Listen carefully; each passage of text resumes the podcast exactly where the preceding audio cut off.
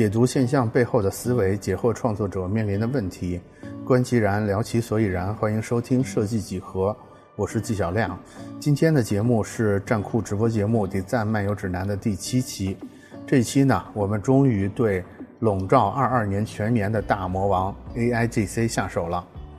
现在呢，关于 AIGC 的讨论已经非常多了，甚至已经太多了。但是呢，我们作为设计师，其实既不是科学家，我们同时也没有很多资源，甚至没有很多能力去成为 AIGC 这这个事物的一个叫什么呢？新基建的参与者。但是我仍然觉得，在这个浪潮里边，我们是有一些独特的机会的。我觉得 AI 设计师会是 AIGC 浪潮里最大的受冲击对象，同时也会是未来最大的受益者。为什么这么说呢？大家可以在本期的讨论中感受到，本期的嘉宾呢是来自爱智岛的三位骨干成员，他们是北邦、Contra 和 NK。其中，北邦是我们比较熟悉的大神，在站酷上活跃了很多年。他之前在国际广告公司担任总监多年，斩获了百余座广告设计类的奖项之后呢，北邦就离开了广告圈，更多的以艺术家的身份进行创作。在之前设计几何的节目里边也有两期跟北邦的对谈，大家可以去翻回去听一下。现在北邦的主要兴趣呢，都投注在了 AI 这个全新的领域中。他作为爱智岛的主要发起人之一，因为我也在爱智岛里边，我的体感是整个二二年，只要看到北邦，你就会发现他有时候半夜的时候还在很兴奋地做 AI 的创作。可以说，整个二二年他就是在不眠不休的这种 AI 创作中度过的。然后第二位嘉宾呢，Contra 罗霄，他是实验编程社群的创始人。他也比较特别的是，他并不是一个设计或者是艺术出身的，他是技术出身。但是他在中央美院等高校去担任教职，并且在网易、腾讯等等一线的互联网公司担任过技术美术工程师这样的职位。它的主要创作形式呢是交互媒体艺术，同时它的这个实验编程社群里边也聚集了一群具备旺盛创作力的数字内容从业者，所以它同时是爱智岛跟实验编程的这个核心成员，它会有很多很丰富的来自于正在对 AI 技术上头的人们的一些直观的感觉。然后接下来第三位 NK。N.K 呢是这次直播里边可以说是最深度的使用 A.I 工具的创作者，他正在使用 A.I 这些的工具去构建一个基于他自己的小说叫《人类发明家》的一个全新的架空虚拟世界。这个世界里边，他计划要做的东西包括小说，包括元宇宙场景，包括动态的 N.F.T，包括电影，包括游戏，包括实体手办。甚至包括展览等等非常丰富的，用他的话说叫做全域性的 IP 内容。在我刚才说的所有这些类别的创作里边，AIGC 工具都扮演着非常重要的生产力的角色。怎么样？大家听完这三位的简介，是不是已经有点期待他们对于 AIGC 有什么第一手的材料和感觉了呢？下面我们就正式开始。欢迎大家来到站酷的。得赞漫游指南系列直播啊！我先花几分钟时间跟大家简要的介绍一下得赞漫游指南这个这个直播节目。这个节目呢，其实是我们嗯大概从九十月份开始推出的一个大堂大咖对谈形式的一个直播节目。这个节目呢，我们基本上每一期会有一个主要的话题，然后会刻意的邀请到。呃，跟这个话题有关，同时大家的这个切入点又不太一样的几位嘉宾来聊这个共同的话题。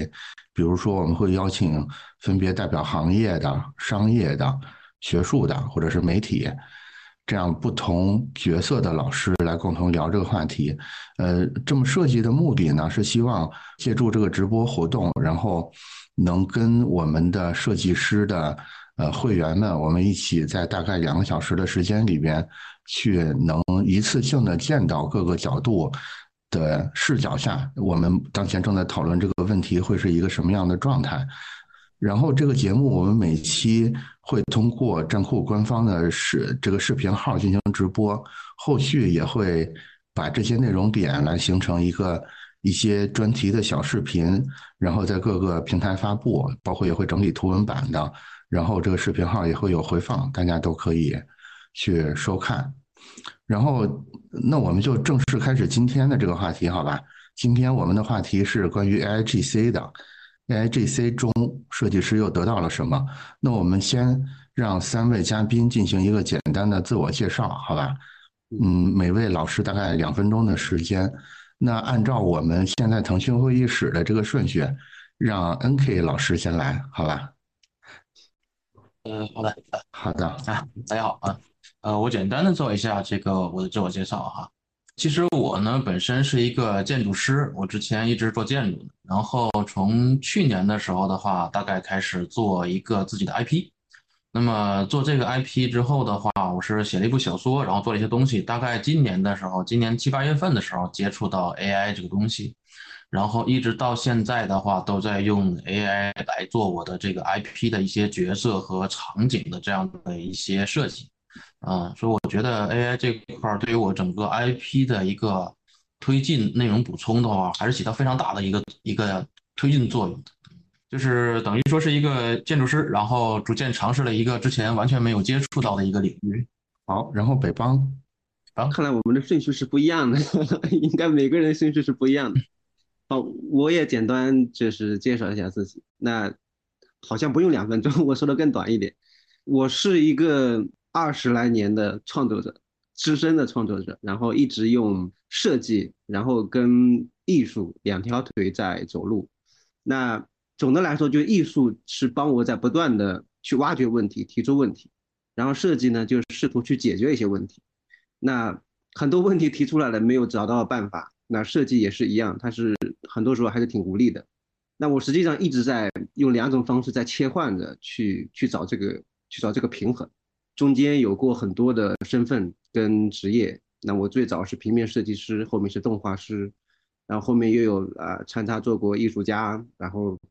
又去研究 NFT，然后最近就是 AIGC。那我觉得整个状态上来讲，就不断的我在追逐这个时代的脚步，然后解决我刚刚说的那个提出的问题。就这些。然后罗老师，罗翔老师，哎哎，大家好。呃，感谢站酷给我们一个聊天的机会啊。呃，我是 Control，然后我算是一个技术背景吧。那么主要是做一些呃以交互媒体啊或者新媒体艺术的这种综合性的项目。这些项目的特点呢，就是科技和艺术或者设计它有一个结合。当然也是因为我之前有一一嗯很长一段时间的游戏开发的这样一个背景。那么。做 AI 这块呢，也是因为我们做交互媒体，总是会把最新的技术用到你的这个呃艺术项目中。那有些可能是艺术项目，有些可能是艺术类的商业项目，但是都会把一些新的一些技术用进来。那么 AI 的话，我是大概二零可能二零年的时候吧，然后开始尝试着用，那个时候可能是以干网络为主，然后做一些图像的训练和生成。那么慢慢慢慢到了去年开始，然后加入这个。Clip 之后，呃，算是现在今年 AI 作画比较火的一个前身吧，嗯，然后到了今年，然后 AI 作画就一下子整个都开了。那么我现在也是除了做，嗯，用 AI 来做一些这些项目之外呢，也是来做一些，呃，这种一些教学吧，就是 AI 艺术这方面的，嗯，工作。对，就是我们今天的题目是 AIGC 这个话题，但是其实这个词，我我怀疑对很多观众来说，AIGC 这个词是有点陌生的词。也就是说，它其实本来确实是个蛮小众的事儿。大概几个几个月前吧，我我跟北邦刚开始了解 AIGC 这个事儿的时候，当时好像还不叫 AIGC，当时的说法叫 AI 绘画，对吧？当时我还我还抱怨说。这么可怕、这么厉害、这么威力强大的一个东西，为什么？为什么创作者和设计师们对对它都是一种比较漠然的状态？因为投资人需要一个好听的概念嘛。对，呃，结果没想到后后来就突然 A A I G C 这个概念出来之后，就等于我相信现在每一个人多多少少的都被 A I G C 的广告击中过，对吧？就是让你告诉你输入文字或者你输入一张照片，然后就给你生成一个所谓 A I 生成的画，现在就是非常普遍了，对吧？我认为这个其实带一方面确实是。让这个所谓的小众话题进入到大众的视野，但另一方面带来更多还不如大家不关注的问题啊！我我这么说的原因是因为现在现在由于它太火热，尤其是大家营销上的用力太猛，可能反而让大家对它对这件事的认知变得。模糊了，这个其实是我们去组织这个今天这个直播一个很很直接的原因。刚才三位老师都没有提到啊，其实三位老师都是来自那个 AI 点道，就是爱智岛，其实是一个呃专门 AI 绘画的这么一个 Web 三的组织，对吧？我这么说 就勉强这么说吧。对我其实也混在那里边，我平时都在潜水啊，所以三位老师。对我不太熟悉，但是我对三位老师是比较熟悉的，因为大家经常发言嘛。反正我我从潜入进来，呃，从潜入到这个爱之岛之后，这几个月可以说每天都在带给我一种特别强烈的冲击。所以尽管我们站库也有自己的 AI 实验室，但是今天的目标呢，并不是要给 AI 实验室带货，或者给任何一个 AI 的产品 AIGC 的这种投资热点带货。更重点的是，我想把我这几个月受到的这种精神上的冲击，借助三位老师的这种分享，然后让大家也切实的感受一下。所以接下来的时间呢，就分别整比较整块的给到三位老师，好吧？就是三位分别就是大概用半个小时左右的时间吧，集中的说一下，就是 AIGC 这件事儿。呃，你们对他的理解是怎么样的？那咱们就按刚才自我介绍的顺序倒过来，就是罗老师先来，然后北邦中间，然后 NK 来收尾。然后三位老师都介绍完之后呢，接下来的时间我们争取有半小时到一小时的时间给到大家来做一个互动的提问，因为我感觉大家听的过程里边肯定会有很多特别想问的问题的。那现在时间就正式给到罗老师，好吧？哎，好嘞，好嘞。对，之前说是大家是瞎聊哈，所以呢，那个嗯，我就把 PPT 的计划给放弃了。这个这次嗯，我我其实我我就说一下，从我的角度吧，嗯，因为我本身是做这个呃技术和设计或者艺术比较交叉的这样一个行业来看的。那么呃，对于 AI 作画，因为我其实还是比较顺口的，从 AI 把它叫 AI 作画，其实这这这。更偏向于从原理的角度来来念这个事情，当然叫 AIGC 也是 OK 的，因为现在呃最近这一一两个月吧，那么比如说 Text to Music 呀，或者是 Chat GPT 啊，文本类的，它这些其他形式的内容，图像形式之外的这些内容也都已经建得非常的丰盛了。呃，A 我 AIGC 我觉得也是呃是完全没有问题的。我自己的话，其实那么。今年吧，我就直接说，今天想跟两位老师和和主持人一起聊的一个问题了。我呃前一阵儿在那个央美，然后带这个 AI 的图像认知的课，那么它的这个背景是这样的，那是油画系，就是很传统、很纯艺的这样一个专业，甚至跟数码媒体或者跟数字艺术都不相关。然后，而且它的子方向呢，这个班的子方向是抽象艺术。那么他当然他有本科的，有研究生，但是是在一起上的。但是他就是油画系下面的抽象艺术，这是一个大前提，就是我的学生的受众。那么我是呢，从这个 AI 的作画的这个一个基本的技术层的一个原理，然后再到工具的使用，然后再到那个上层的，就是一些经验的分享，这呃，来给他们做这个 AI 图像的这样一个课程的一个分享。那。这个课程可能是有几周的时间，然后所以嗯，也是眼见着同学们从刚开始，但有人已经很熟，有但是大部分人对这个是比较嗯陌生，或者说是跟他们其实不是一个领域的东西。用下来的一个体验呢，就是有很很有意思的一些很特点，就是跟我平时比如说我们在爱智岛里面每天大家会发巨量的这个作品，而且那么可能都是以插画类啊，呃或者是设计类啊。或者是这种嗯，不管是海报也好啊，总总之都是很具象的，而且是有一个明确目的的这样去做的一个产品，或者说你定义呃去设计一个角色或或者是一个场景等等。但是这些做抽象艺术的呃同学们，他们用的时候呢，刚开始还觉得哎好像还 OK，但是用了不多次以后，他们就会觉得有一个问题，就是。他这跟他们平时做这个抽象艺术的这个思路和方向完全是不一样的。因为你给 AI 下关键词的时候呢，你必须明确的告诉 AI 这个画面是什么样，里边有哪些内容，或者说布局是什么，或者说场景是什么，或者说里边有什么角色，比如说有一个什么物体或有一个形象穿着什么样的衣服，然后是什么艺术家的风格，然后在一个什么样的，比如说广场里啊，或者说在森林里啊。你必须很明确的告诉 AI 这些关键词，然后它会帮你做出非常优秀的这种类似于插画的这种作品来。但是对这些做抽象艺术的同学来讲呢，他们在起画之前呢，他们脑子里没有这些具象的东西，他就很难告诉 AI 这个事情。而他一旦告诉 AI 很具象的东西，做出来的呢，首先从这个创作思路上，他就觉得有点别扭。然后做出来的东西呢，而且现在大部分 AI，尤其是 Mid Journey 这个完善度非常高，但是它就是奔着商业插画这个方向去的，所以做出来的东西对于做纯艺的，或者说呃，就是纯粹是想做这种抽象类的这些表达的这些呃用户来讲呢，他们呃其实他们并不是太满意这些呃就是现在的 AI 作画的工具。当然，我给他们介绍的呢，就当然也包括国内的一些产品，比如说文心一格呀这些。然后，嗯，国内外的都有。那么，但是但是都是有有这种嗯使用上的这种认呃偏差的这种存在感。然后他们反而会觉得，你比如 Mid Journey 生成到一半的时候，百分之五十的时候，那个那个感觉，哎，很朦胧，很抽象。对他们来说，那个度是刚刚好的，就是它那个东西也许更能有一点意境感，或者说是对他们来说，那是更通用的一种。素材吧，而一旦你这个生成到百分之百定稿之后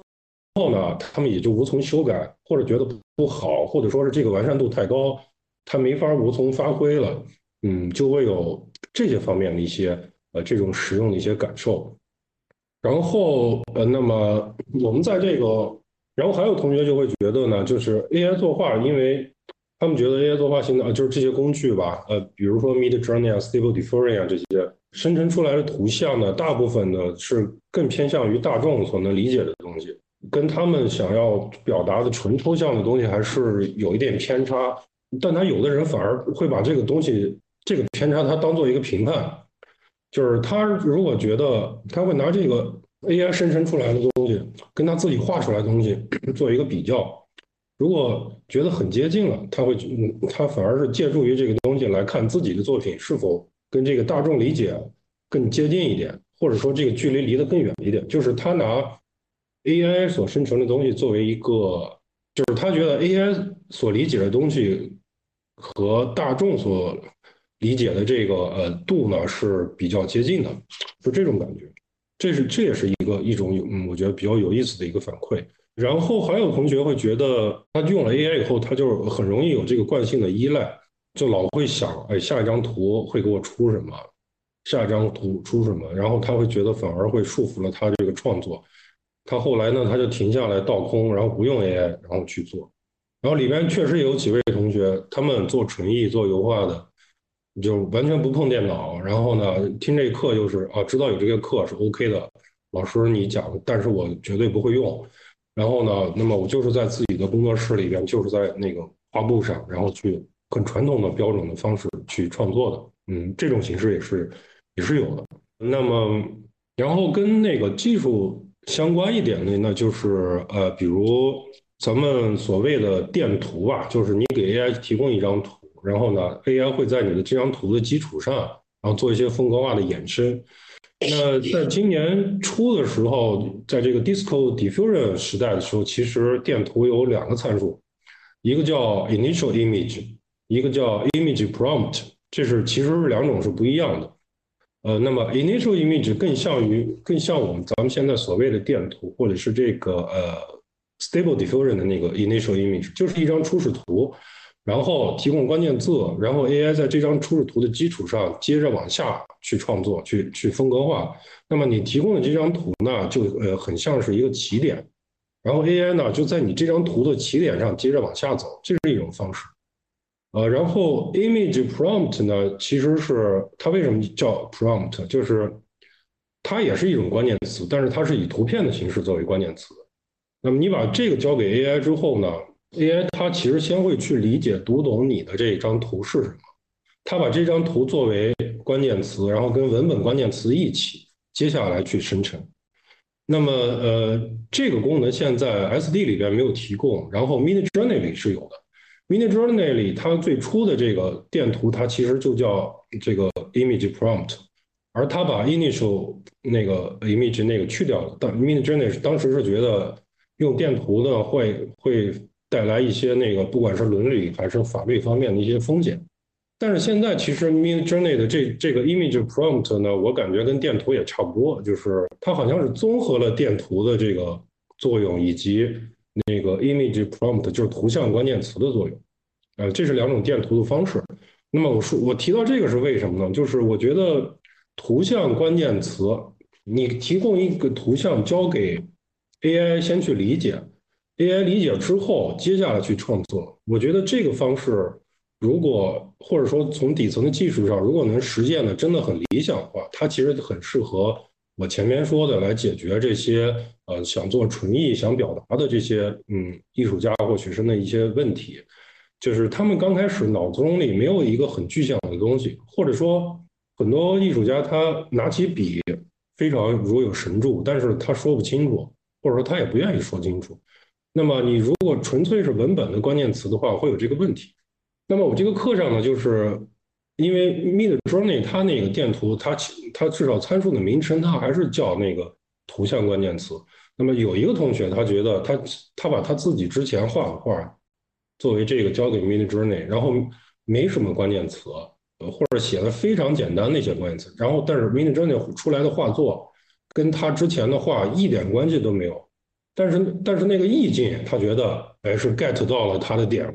他觉得好像真的是。Midjourney 理解了它，虽然内容完全不相关，但是他觉得意境他抓到了，这个其实是我想要的一个结果。但是全班其实只只遇到这样一个样例，大部分人还是觉得行不通的。所以我觉得其实可能这个图像关键词作为 AI 去理解的话，可能现在从技术底层的这个就是呃 OpenAI 或者 Clip 那一层那个层面，他去理解的这个呃过程呢，也是还是有待继续提升吧。那么我也是当时也是在会上去畅想了一下，那么就是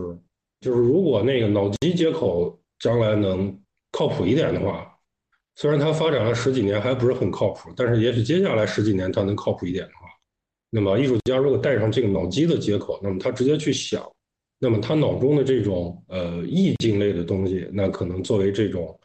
关键词交给这个 AI AGC，然后进入这个工作流，那么接下来创作的时候可能会。对，对于这种类型的创作是会有帮助的。哦，对，现在评论里边，对对对，这个 CZ 老师说这个尽量提供一些情绪和抽象的概念或者信仰等等。嗯，确实是，他们有有些学生就是也是通过这个方式，他们也觉得只能输入这些词儿了。那么，然后看能不能 AI 作画出来一些东西。那么，呃，这些呢是我嗯就是在教学中的一些有意思的点。嗯，老师举手了。个人刚才听罗老师说，我我有一些呃这个粗浅的想法跟一个简单的问题问一下啊。呃，这个粗浅的想法是，我会有点担心说，现在过于过于傻瓜化或者是过于娱乐化的这些 A I G C 的软件，这些雨后春笋的软件，它其实给很多我们普通的用户带来一种像短视频一样的消费体验。它就是速来速走，然后这种题材性特别打眼，但是但是它也不追求什么很很深度的内容表达，反正就是呃迅速的把自己娱乐产品化了。现在很多 AI 这些的产品，嗯，刚才罗老师也重点说了，就是在这种纯艺术的高校学生里边，大家会很嗯会感觉到对这种 AI GC 的工具有点儿呃无所适从，对吧？然后嗯，最大的最大的障碍，我我大概能感觉到，就是说，其实你用文本描述一个作品，跟你用呃所谓的右脑用这种抽象的思维去呃创作一个作品，它是完全不同的两个劲儿。但是现在似乎 A I G C 这件事儿，它在底层上是需要这种泛用型的什么人工智能，什么 A G I，就是它是一定要走文本这个通道才能完成这两方面的转译。我不知道我理解的有没有问题啊？所以，所以我的问题是这样的，就是像像 Chat G E P 这样这种呃文本型的这种，一个是文本型，第二个是泛用型这种。AI 工具的出现，会是 AIGC 的这些创作工具跟之前的纯艺创作者，他们能发生一个特别好的化学反应，或者说他们能开始深度合作的一个很重要的契机吗？嗯，ChatGPT 现在本身其实主要还是呃内容方面的这种智能化，或者说是更接近于人的这种表达的这种语言的这种组织或这种逻辑性吧。嗯，我觉得他从那个，他跟我刚才提到的那些问题，目前来看好像还是有一定的差距。他可能，而且他 Chat GPT 本身也不是为了解决那个问题而去的，他其实是他，我我觉得他其实更是提供一个 interface，一个更加通用型的一个接口，就是或者叫一个界面，人和机器去如何更好的去沟通的。嗯，我觉得它的应用反而是就比如。你就很自然的什么 Siri 啊、小度呀、小爱呀这些玩意儿，把这个后后边他们的那些内容，根据 Chat GPT 这些做一次升级，那就会比前两年他们刚出来的时候给人的感觉就不会像那么傻瓜了。嗯，可能这方面吧是 Chat GPT 呃目前就是就我个人的就觉得它的主要的一个方向用用武之地吧。然后刚才那个短视，您说，哎，您说。啊，呃，因为因为罗老师本身是技术出身嘛，我觉得是比较难得的，就是可能跟我们所有听众的这个这个知识背景正好是正好是比较互补的，就是我们大多数都是艺术生，对吧？呃，所所以其实其实呃，我刚才可能没有完全描述清楚那个问题是什么。其实我的问题，刚才您说的时候，我又进一步的梳理了一下，这个问题可能更接近于说，如果一个之前的纯艺的创作者，他也开始把 A I G C 的这些创作工具作为他的一个很重要的助手的话，那会发生这个现象的那个契机，是其中一部分艺术创作者。他更加摸透了所谓这些算法的脾气，还是说他可以借助像这种通用型的、呃文本型的工具来完成一个跟机器的沟通？就是这两这这两条管道，哪条管道看起来可能性是更更大的？因为因为现在我觉得可能所有创作者接下来都有一个问题，就是我要怎么学会去更好的利用这些 AI GC 的软件？那个那个比较。比较好的学习的路径是什么呢？我觉得可能首先跟这个呃，首先跟他作品的那个方向是有关系的。那么，如果是因为艺术这个范畴也很大嘛，如果它不是做这种纯抽象的，然后它本身的内容就是带一点具象的话，它其实很很符合现在的这种 AI GC 发展这个阶段，就是它需要你人给它下一些明确的指令去指导它，然后来生成达到你想要的东西。呃，如那么他如果他作品方向跟这个匹配的话，我觉得是一个呃很大的一个加成吧，那也是很就是用起来是很顺手的。呃，至于如何去快速的呃去接近或者上手的话，可能也跟它本身的行业是有关系的。呃，那么现在看起来很自然而然的就是，当然除了技术圈以外，那么艺术圈其实还是。大部分还是做这种呃数字艺术的或者数呃数字媒体艺术的这个背景的呃群体会更乐于嗯很会很快的去运用到这个上边。那么那做传统非常传统艺术的或者做纸面的话，那可能是呃他们的使用起来可能还是呃用使用的频率啊或者说的它的积极性啊还是稍微有一点嗯有一点那个呃是是是低一点吧。嗯然后我自己的看法，那么就是您也说了，我是从技术出身嘛，我自己的这个看法就是无所谓，爱爱怎么炒就怎么炒，但是呢，我们一定要自己一定要跟上这个 AI 的这个发展。嗯，那不管它是你炒的是蓝方赢了还是红方赢了，但是你掌握这个技术或者说掌握这个呃创作的这个方式，那它终归它是一种潮流性的东西，而且目前看来也是相当颠覆性的东西。之所以现在炒的这么激烈，就是因为它这个迭代速度也太快了，它就是颠覆了很多东西，不管是从其实就很直接的，它跟 Web 三 FT 绑定在一起。就很直接的从这个呃，从这个收益的角度来讲，一下子才把这个矛盾点矛盾点放大的。否则的话，我觉得单纯从创作角度来讲，不会有现在这么激烈的这种讨论或者争论。嗯嗯，然后再就是个人观点，这的话，我就是其实您前面讲到短视频的那块，或者说整活这块，我就是我去年我 B 站的几万粉，就是因为我。去年开始拿 AI 做了一些有的没的的一些无厘头的一些视频出来，嗯，然后积累了很多的粉丝，然后那大家也不是来看我的什么艺术性，也不是来学技术的，当时就是看这东西以前没有，就是猎奇的心理而来的。嗯，我觉得这些其实都是 OK 的，因为他不同的人有不同的这个诉求吧，或者说他有不同的需要，或者他在不同的。阶段或者不同的方面嘛，它可能都有一定的那个需要，所以拿 AI 这个东西，你拿来做一些快餐类的东西，或者甚至没有营养的东西，我觉得也也是也也就是它正常发展类的一种现象吧。嗯嗯，就是他做着做着还是会自自己产生一个艺术追求的，对吧？哪怕他之前并不认为自己是艺术家，也可能有很多人就是通过 AI GC 这些工具开始走上了艺术创作这条路。这个可能性也是很高的，啊，对，这个可能性肯定是非常高，尤其尤其是像我这样不是在座各位这种专业背景的，呃，那么我之前做一个完整的产品，至少原画和美术这块我必须找人合作呀。那我现在就非常嗨啊，就是一个人 solo 全都完成了，呃，就是这就是一个很大的一个点嘛，嗯嗯。嗯，然后当然也不是所有人他都有艺术追求，这也无可厚非，因为 AI 作画本身就是在像婚庆行业呀，在各种行业呀，它都是有用啊。那婚庆，你想以前他做视频、做特效还得花一些不小的成本嘛，虽然也不高吧，但是他现在用 AI 这个 AI 作画或是什么拿去做婚庆，简直零成本，因为对他们来说，在婚礼上去放的哪有什么侵权不侵权这一说呢？不就一场婚礼吗？放完就完事儿了。我就是举个例子啊，所以就是在这类似于这种各行各业拿 AI 作画或者 AI GC 去做，其实都是有它生存的或者发展的一些空间吧。那只是看我们怎么去呃看待这些东西吧。嗯，这阵儿就是 Chat GTP，嗯，对我的冲击是特别大的，就是有很多我感觉以我这么多年的老编辑都要写半天的文本内容一篇文章，诶。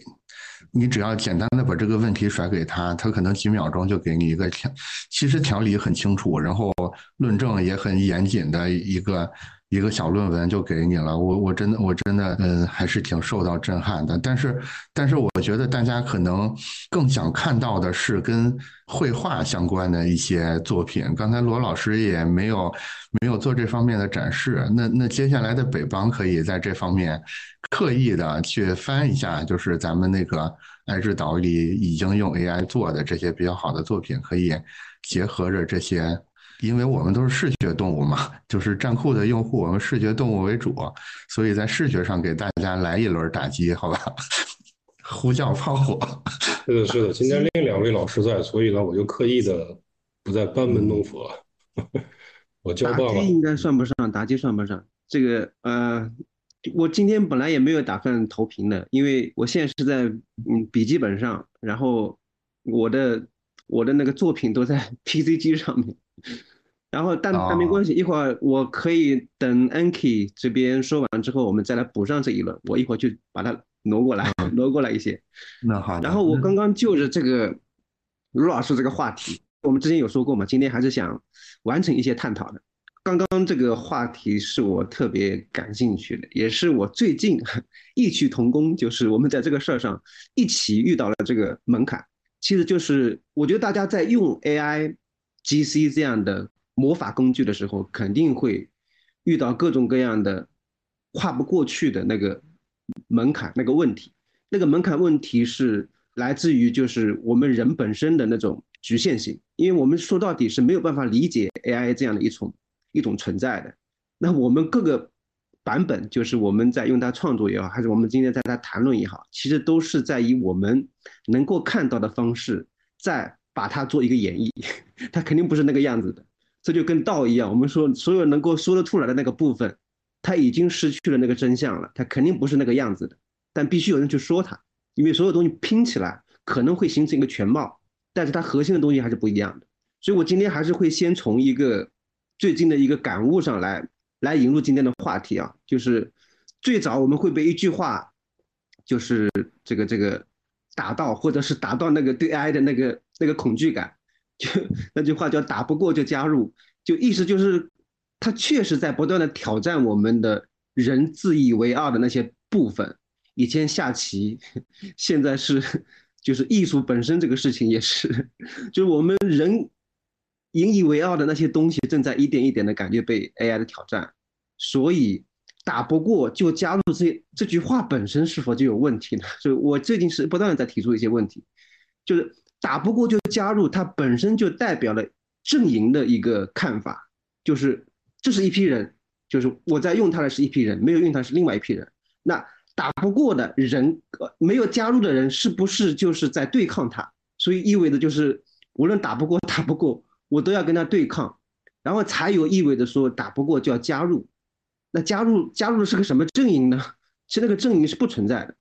就是很多人，我现在知道的是很多。人进来了，一会儿时间又出去了，一会儿又进来了，一会儿又出去了，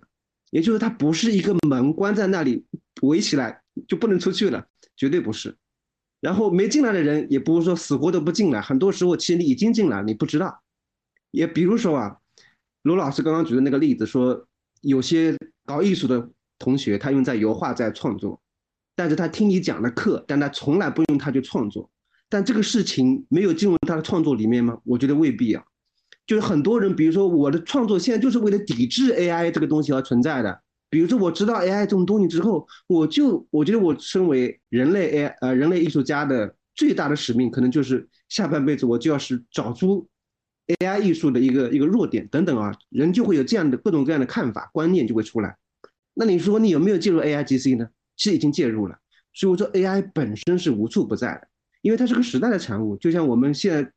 人是没有逃离数据的这个说法是一样的。我们在没有进入到数字时代之前，对数据这个词，所谓的那个 KB 啊这样的字节啊这样的东西都是很抽象的东西。现在已经完完全全的都是进入到我们生活的细节里面去了，我们的生活方式里面全部都是它。所以这个东西应该从这样一个层面去破掉它，绝对不是有所谓的打不过就加入这件事情。所以这是作为今天这个话题的一个。一个起头，我觉得是，呃，挺有意思的。那今天我觉得罗老师提出的那个课题，也是我刚刚在想的，就是设计跟艺术，也是我所谓的两条腿，就经常一直在碰的两个支点。那它在 AIGC 里面确实有很多，我觉得是有冲突的、矛盾的、不合理的各种各样的问题的存在。那我最近思考最多的问题就是，AI 提供给我们很多方便，但是。一定给我们带来了很多不方便，就他提供了什么，肯定也夺走了我们什么。所以我说，这是这是我一个艺术生的一个思维啊，不是设计师的思维。就我永远在提出问题，就是他一定在剥夺我们什么，我们拿了什么好处，肯定在付出什么东西，是有代价的。那这个代价是什么呢？所以刚刚我们前面还在说，今天每个人需要用一句话的方式去总结今天的一个核心的一个观点是什么？那我现在观点就是。AI 就是作为我们的一个反面或者是一个警示面的方式出现在我们的生活里。那我们更多的是以它作为镜子去照出我们现在这个人类面临的是个什么问题。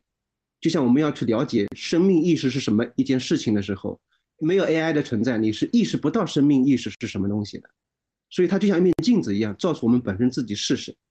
所以我说 AI 本身是有技术驱动的，技术是冷的。那反而让我们人本身变得越来越热，因为有这样一个东西出来，它也可以画艺术，人也可以画艺术，可以画画。那人跟艺术画的画有什么区别呢？必须有区别呀。所以我们人必须是热的，它是冷的，我们才是热的，对吧？但这个冷跟热怎么区别？就是需要有很多人的，就是觉得有价值那个部分就得去提炼了。所以我说，这是一直在 AI 带给我这样的一个视角，带我去找，就是我觉得有价值那个问题。所以，比如说，我的第二个问题是，AI 帮我们提速了，就是我们现在的创作的这个速度是以前的几百几千倍。我四月份用 AI 到现在为止八个月时间，就前段时间我还在总结，我隔隔一两个月就会总结一下，就是算一下它的数量，然后现在已经到了十二万多的一个一个数量。那以前啊，我们不管用设计加上软件，加上绘画，加上摄影，你所有的作品加起来，可能二十年也不会超过几万。那它本身是一个创作量，是一个指数级的一个提升。那创作的过程实际上是它是必不可少的环节，它依然是在的。比如说你想要去表达什么，你肯定还是会有构思，然后过程当中出来的东西不一样，你肯定要去调整，要去有一个修正的过程，然后得到一些完整的结果之后，你又会去所谓做一个判断，所谓做一个打包的这样一个动作，就是你会去梳理。那这是我们人在有表达欲以及表达之后，我们会去反思这个过程，它永远在的。那 AI 其实促进了这样一个速度的产生，就是我时不时的会去翻我那些 AI 创作的这些文件夹，海量的，我进去之后是会是会迷失的，我会很焦虑。就是你要从那么多作品里面看一遍，你就要花几十个小时，你必须看它，因为实际上你参与了一部分。但是这个东西跟你有关系吗？有有有很大的关系，但这个关系究竟是什么？后来发现又没有关系，因为很多图我都不认同，就是它不能代表我的，成为我代可以代表我的作品，所以它不是作品，它是一个过程，就像我们之前会有零零碎碎的各种各样的想法一样，这些想法最终都会散落一地，很多东西对你来说都是过去的东西，就是零零碎碎的一些想法。但真正会把一个想法实现出来的，永远只有一两个。也就是说，我们人的精力有限，所以我们会把自己的想法有限的去实现。那个想法是必须是最有价值的，所以那个成本导致了我们必须去思考，你要把那个时间花在这个想法上面呢。所以我们的价值就体现在我们要去反思，它必须有成本，必须慢，必须有有这种这个这个让我们觉得有付出的。这种状态，你才会产出有价值的东西来。那 AI 这个事情，它破掉了这个事情，它是你随便一个想法，它都可以很快的把它变成一个视觉，可以把它变成一个所谓的作品。但那个真的是作品吗？需要你去判断的。但判断这件事情本身已经成为负担了。我现在去翻我一遍几十万的 照片，我觉得压力非常大。我翻一遍之后挑不出来，就就觉得这个。要不就是一张都算不上，要不就是哎能算上一些的，但是你等过一段时间去看之后，它又算不上。所以我说这个过一段时间，其实对我来说可能只有一两周，他马上就感觉是我上一个阶段的东西了。所以我后来就发现，哇，这个就是我创作生涯的这个节点的密度，这个密了很多。以前可能我觉得要。半年、一年才会是一个阶段，就是我很明显的回去看的时候是一个阶段。现在 AI 里面，我八个月里面就感觉有有有十几个阶段，我可以分出来了，就那个过程是加速的，所以它会让我有这样一种视角去看，它帮了我什么？它帮了我把我后面可能要花十年才能走的创作上要实现的那个跨度，它可能一年之内就解决了，就就帮我度过了，因为它那个过程其实没有少，就你该思考的、该判断的。这个过程都在，所以它其实帮我会把我的生命质量，可以创作生命的质量会提升，因为它密度变高了。但同样带来的是什么？就是我要为了享受这样的创作密度，我要失去很多我原本画画时候的那种笃定感，就是我在我绘画的那个世界里面，我很清楚的在表达什么，我是有意识的表达，那种是我们原本传统的艺术。但我说反过去去看，我们用 AI 创作的时候，反而是用无意识在创作。也就是说，我刚刚一直在举例子，我用几个月的时间创作了十几万幅画面出来。那这十几万幅画面出来，它是海量的，有很多虽然在我看来不是作品，但是它反映了我当时的很多的想法、需求，零零碎碎的，就是可能是不上台面的东西，但它就是沉在我意识最底下的一层的东西。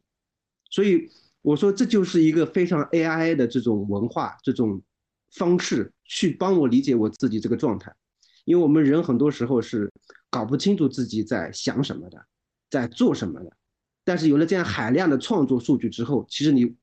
回过头来去看，你就会很了解你这个阶段为什么是一个阶段，下一个是另外一个阶段。是从这些作品里面海量的细节的作品里面，你就可以看到这个时候你在考虑什么问题，所以大量的创作这个部分去实践，去找那个问题，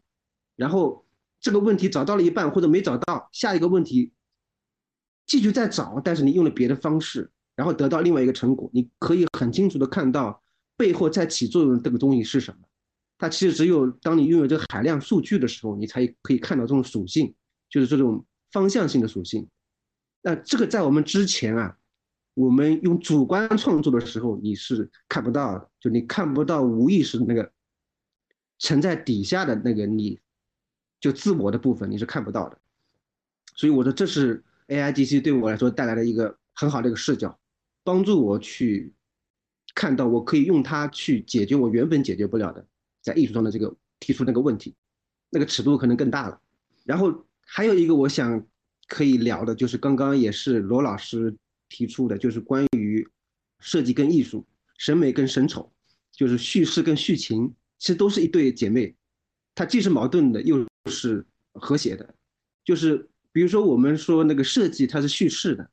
它肯定是为了解决问题，跟别人沟通。我要通过跟别人沟通解决那个问题，所以它是有价值。那个价值是在现实世界里面是有锚点的。但是叙情是什么？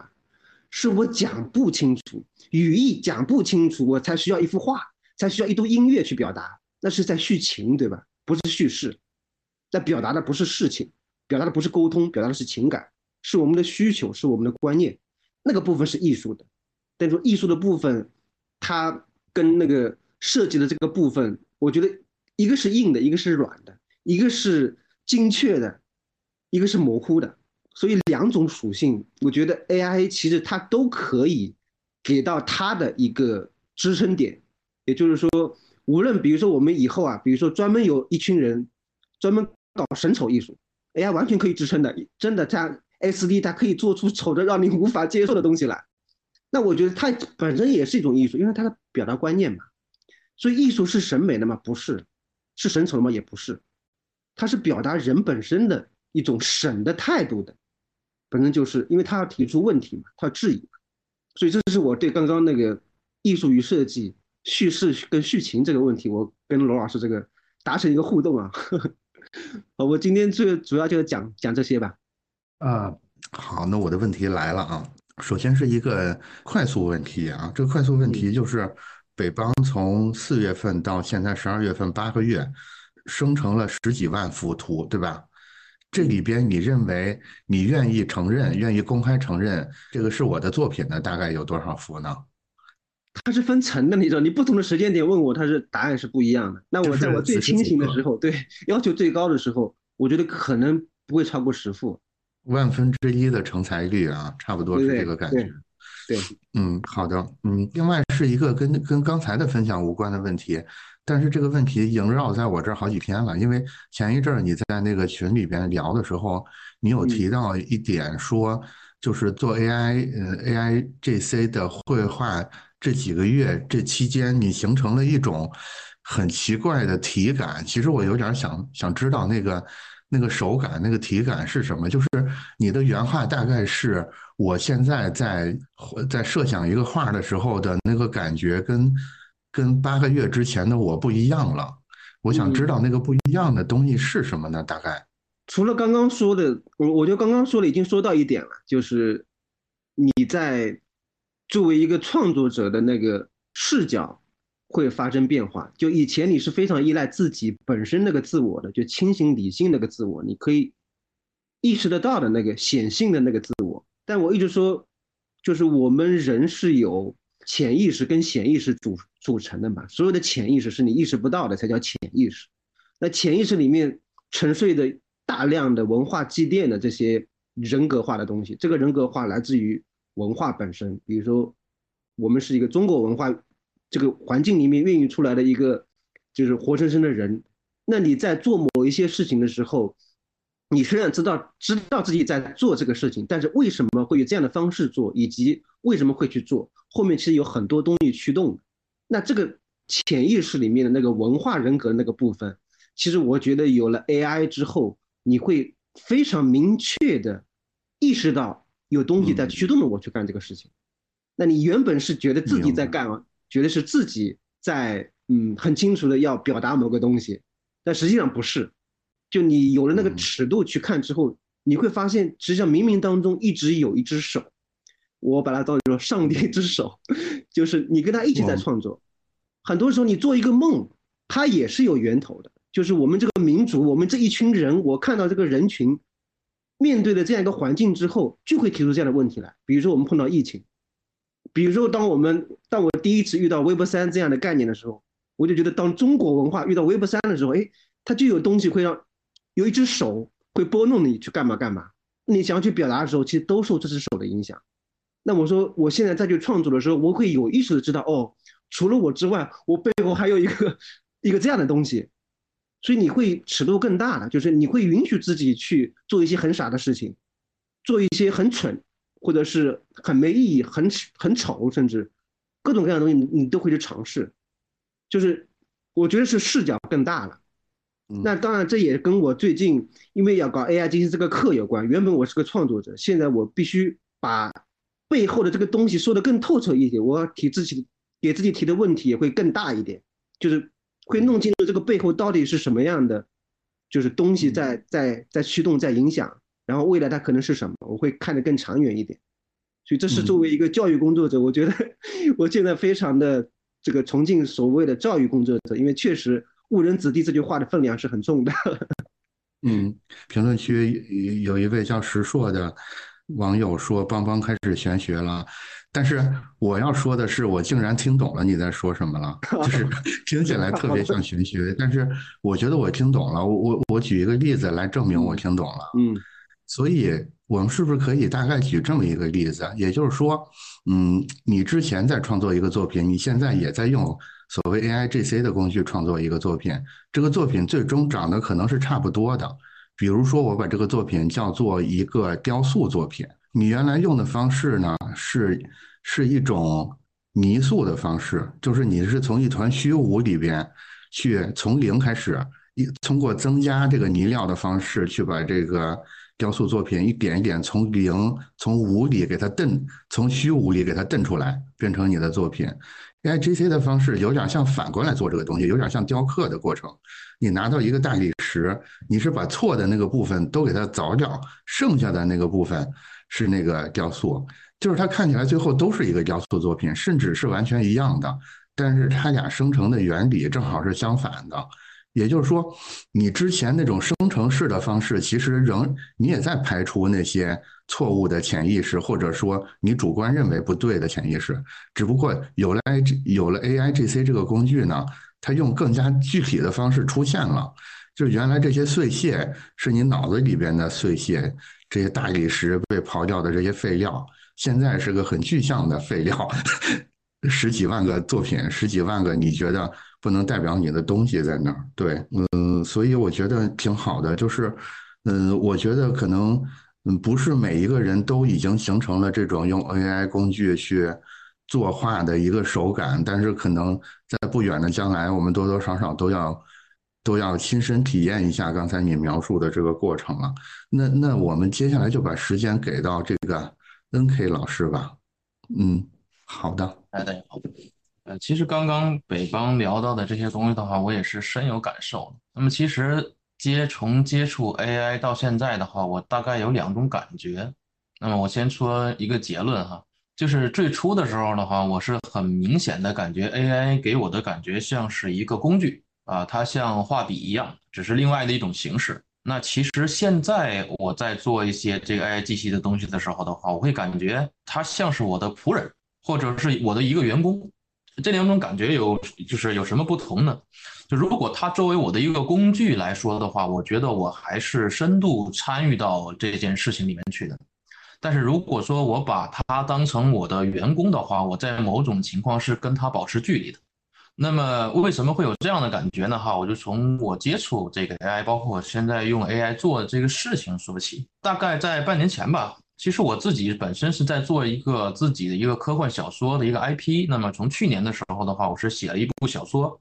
写了一部小说之后，因为我原来之前就是学艺术的啊，哦哦，就是我是建筑师，但我也是学艺术的。那么在碰到这个 AI 之前的话，我去试图把自己 IP 里面的角色、场景，然后还有其他的各种各样的，比如说去电影化或者去游戏化这样的东西，在做策划的时候，我就会发现，呃，这个 IP 呃首先非常庞大，那么我就需要把里面很多的内容需要表达出来。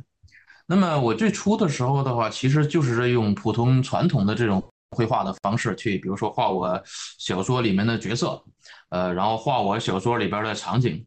呃，大概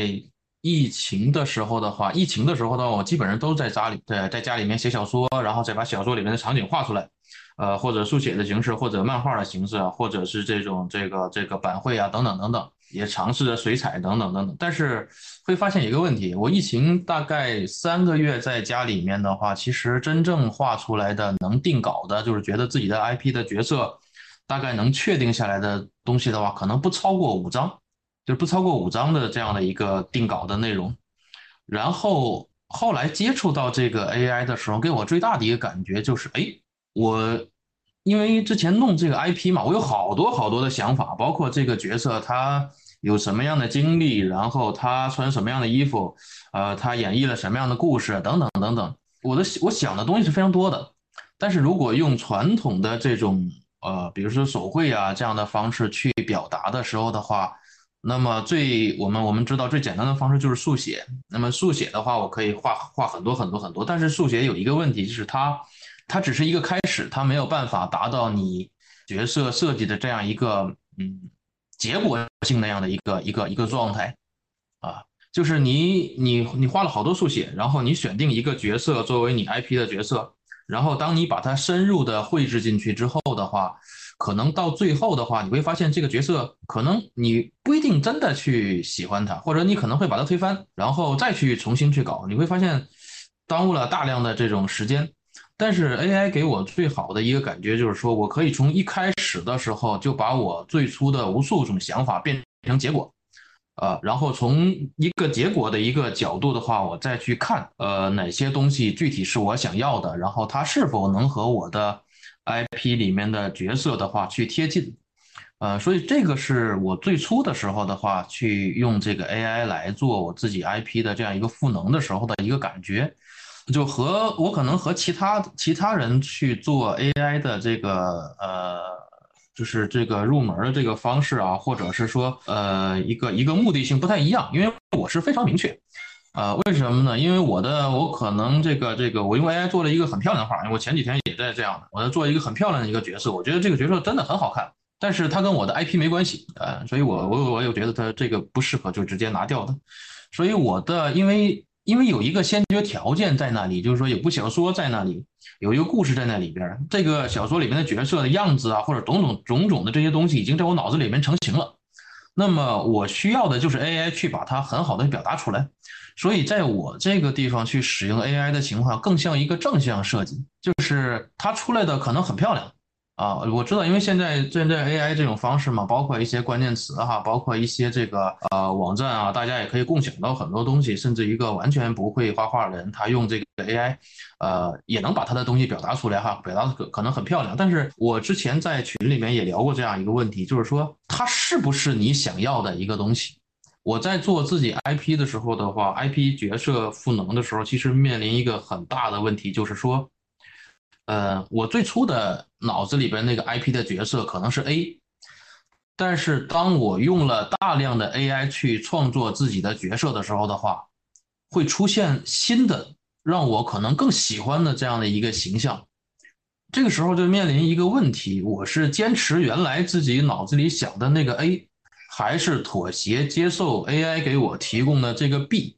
这个是一个很难抉择的一个一个一个一种一种感觉，就是说什么呢？就是说，呃，他们两个可能都比较接近，呃，小说小说 IP 里面的这个内容，或者小小小说 I IP 里面的角色，但是他们两个又存在差异。所以这个时候的话，我就我就重新去定义 AI 这样的一个身份。我觉得 AI 对我来说不应该是工具，所以我把我在这种情绪化上，我是把 AI 当成我的一个员工。所以它出来的所有的东西的话，在我看来的话，我更像是以一个老板的一个状态去看它呈现出来的东西。那么我觉得，呃，和我自己想要的东西不符合的，我就怎么说呢？就是不用考虑任何东西，我就直接把它 pass 掉。那么我觉得可能跟我比较贴近的东西的话，我就留下它。但是其实对于一个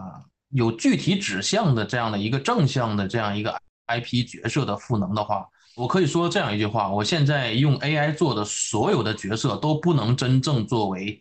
IP 角色的定稿。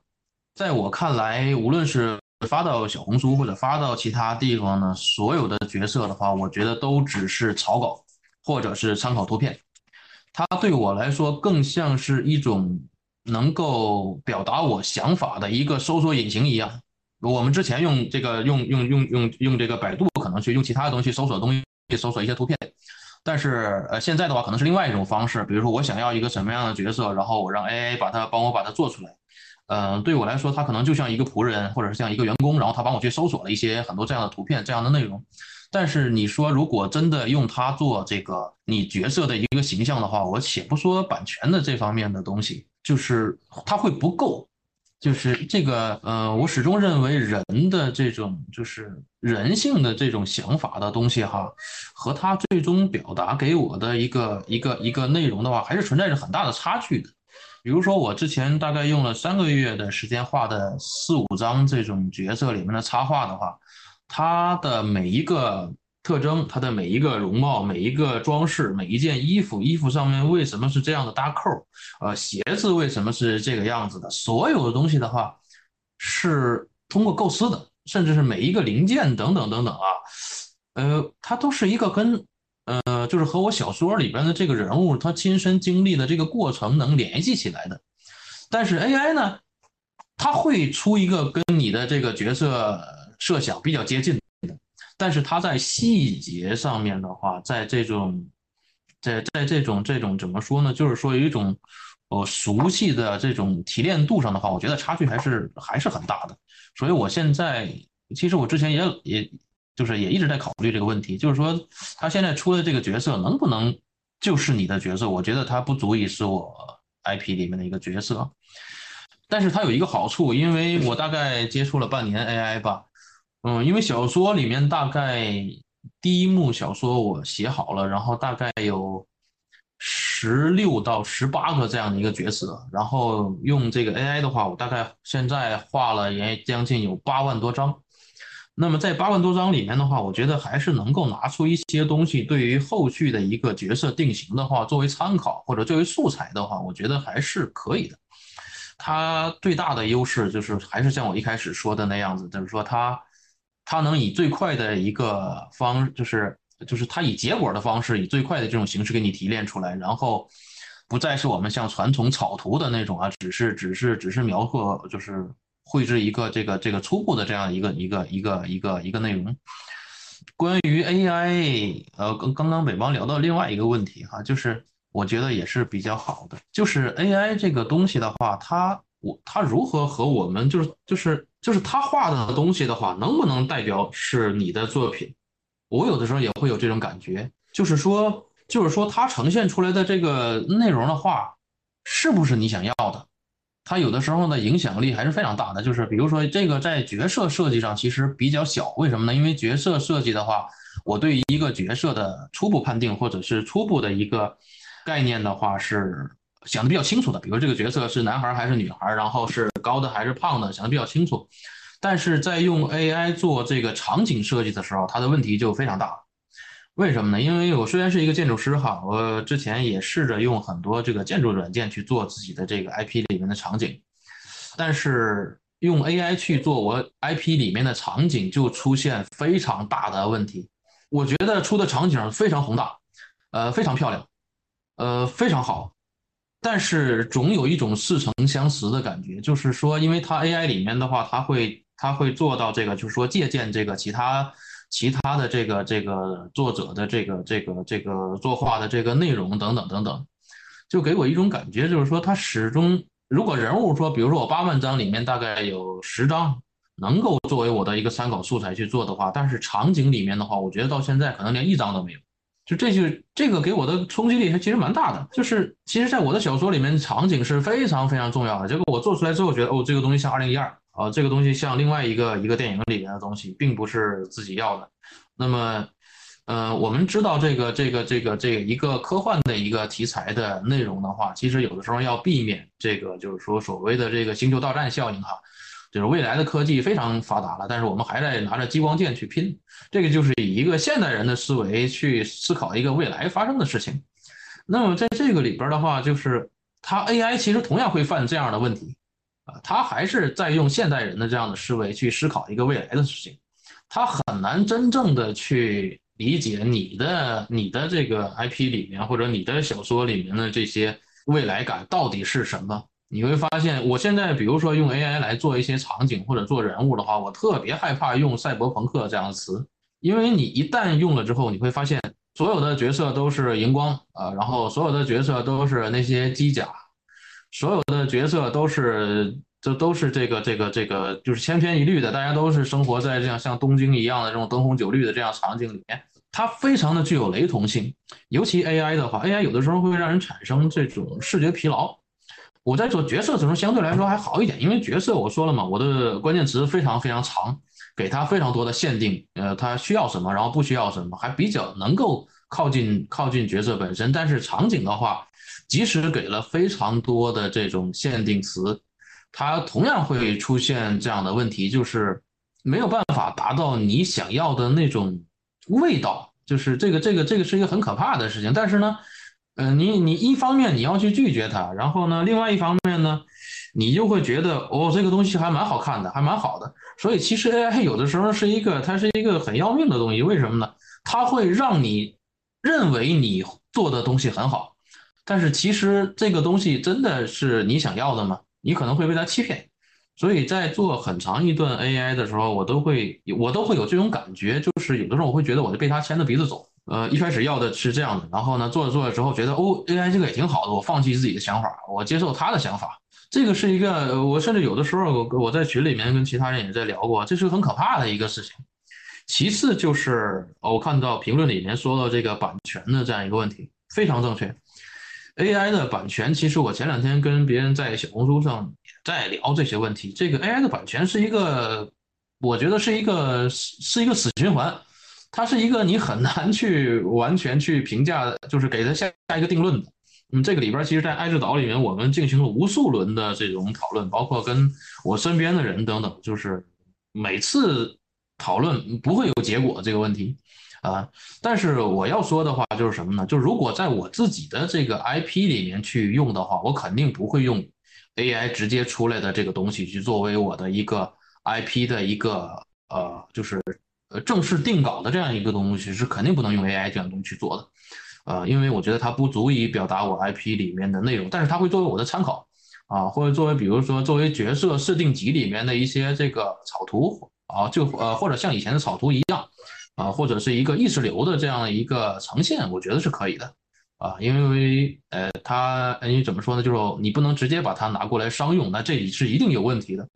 而且怎么说呢？就是它也不足以表达你的角色。因为在呃我自己的这个 IP 就是那个人类发明家的这个 IP 的后期的话，我之前跟这个群里的其他的秦月婷等等朋友也在聊这个东西，他最终到最后还是要踏踏实脚踏实地，你去建模，你去设计，你去一笔一笔的去把它画出来，啊，所以我觉得在在我这里的话，版权，嗯，怎么说呢？版权不版权的这个东西不太成立，他是我他是一个我的仆人，他是我的一个员工，他帮我去收集一些资料。呃，我真正去做这个事儿，真正去呈现这个内容的时候的话，我觉得一定是，呃，重新去梳理它的，甚至可能，我觉得可能到最后，所有的 AI 出的作品都不足以表达自己的东西的话，我可能还会回到最原始的，比如说我去手绘啊，去干嘛，去建模等这样一个工作上面。嗯，嗯嗯，呃呃哦，对我也看到群里边有人说了，是这样的，就是 AI 是雷同性非常强的。就如果说你这个这个，你去翻小红书也好，你去翻这个其他的东西也好，你会发现大家之前有一阶段是一窝蜂的在做十二生肖，然后一窝蜂的在做各种各样的东西。因为为什么呢？因为你的关键词无外乎就是那些啊，那那你去无你即使加了很多这个修饰词，你加了很多的这个。你更换了很多的这个参考的艺术家，或者哪哪怕你可以做的说，我不用艺术家，我就用各种的这个画面的镜头啊，或者其他的这种参数去设置它，还是会出现重复，就是会有一种感觉，就是说你看这个画，不论它的，就是说我们不去分辨它的细节，不去看 AI 的这个手啊，呃，是不是六根指头啊，呃，你看它的感觉，你就会觉得它是 AI 画的，这个东西不是不是人画的。呃，对啊，也有这个一窝一窝蜂的《山海经》，呃，但是这个东西呢，我我觉得也怎么说呢？呃，我也不去否定它，为什么呢？因为大家发现一个新的东西，然后用这个新的东西去去尝试各种各样的可能性，我觉得首先就是对这个新技术应用的这样的一个一个一个一个一个一个探索。那么大家在这在用这些东西的时候的话，是遇到好的，或者遇到不好的，或者是我仅仅是过来玩一玩，我了解一下。当下的这个新的新的这个这个这个技术的发展啊，或者是说像我现在等于说是正式把它当成一个呃，等于说是一个呃必须要用的这样一个东西哈，去操作，我觉得都我觉得都可以。这个这个这个，我觉得没有什么不嗯，没有什么不可以的。还是还是那句话，我觉得如果说你正式的像像我一样是等于说是把这个 AI 聘成正式员工一样的，让他给你去工作，你要做。正儿八经的这么一件具体很具体的事情的话，我觉得首先的话还是有几点，就是第一点，你不要被 AI 带偏，AI 给你呈现的美好看的画也好，好看的东西也好的话，呃，其实，在某种情况下的话，我是觉得带有一定欺骗性的，因为你作为一个原创作者的话，还是要保持自己独立的思考能力，因为无论你要一个什么样的东西的话。尤其刚刚这个这个的呃前两位这个这个这个这个朋友也聊过哈，就是一个好的东西的话，它一定是经过时间的一个磨练的，啊，包括这个我们前刚刚也聊到这个写小说的、写写文章的这样一个 AI 的东西，呃，我也尝试着拿它写过，呃，但是我基本上是第一时间就把它否定掉了，因为这个。这个这个呃，我是把我的一个短篇的一个剧本，然后很简单的一个剧本发发给他，让他给我变成一个呃一个一个一个一个加长版的或者一个拓展的一个剧本。我会发现，我会发现我的他把我的故事情节全部改掉了啊，呃，这个这个等于说完全没有什么怎么说呢，就就是。完全没有理解你想要的是一个什么东西。我写的是一个在一个呃一个一个一个比较黑暗的一个夜晚，然后在一个既在一个城市的空地上面，然后的话几棵特别小的草在那里摇曳，然后一个人走过去，然后他们两个在对话。呃，这个每一个东西的话，那么一个比如说一个一个一个一个空旷的夜晚，那么交代时间地点，那么一个几根草在那里摇曳的话，那其实交代了一个近景。那么，在我那么近景的情况下，我下一个人物的对话的话，他的对话一定是你会觉得他是一个在一个寂静的里边，他的声音是小声音的。呃，这个东西其实用人写的话，是人是有一个这个一个一个概念支在那里的啊，或者是有一个设定支在那里的，或者是一个隐藏的一个设定支在那里的。但是我给这个 AI 让他给我写的时候，就变成了这个两个人跑到一个特别奇怪的一个什么什么原始遗迹里边，然后走着走着发现了一个宝藏等等。我会觉得他写的东西太过流水账，其实对我，嗯呃，可能写一些写一些这种城市性的内容的话，我觉得问题不大。但是作为一个作为一个写作者的话，我觉得他对我的帮助并没有那么大。我觉得这个呃。他做不到 AI 画画那样给我带来的帮助。我觉得文章的那个东西的话，我基本上到后来只只是变他变成跟他在一起讨论人类要不要毁灭，人类跟 AI 就是两个人两个到底谁毁灭这个东西。嗯，基本上不太用它去去创作，大部分时间还是在做这个 AI 的这样的一个角色设计。但是 AI 这个里面，其实在做哦，对我还要说一点，就是在做 AI 的这个角色设计的这个呈现上面，我有个很大的一个怎么说呢，也是一个困难。就是为什么呢？就是它会非常快的消耗掉你的想法。为什么呢？因为你之前想十个东西，你就把你只有一个东西实现出来，但是现在变成你想了十个东西之后，它很快就把这十个东西呈现了。那么接下来你就要想第十一个、第十二个、第十三个、第十四个。如果你没有快速的去补充自己的这样一个想法的时候，你会发现你面对着一个 AI 不知道做什么。我会有这样的感觉，就是他太快把我的想法呈现了，太快把我的构思表达出来了，我就要去更加的去想我要做什么东西，我做这个东西到底应该如何去。呃，如何去去去去呈现这个？有的时候会对我造成苦恼。比如说，我现在也在跟这个呃微博在一起合作哈，然后大家也在做东西。呃，小红书上面的话，我也尽量基本上做到每天都去更新一些东西，更新更新一些内容，也可能是对这个 IP 的这样一个简单的一个推广吧。呃，但是就会有一定问题，就是我基本上每天都要想，我今天要做的这个角色的东西到底如何去呈现。那么呈现出了一个什么样的内容？要它要一个什么样一个主题？就是它会极度吸收你的想象力，吸收你的脑细胞。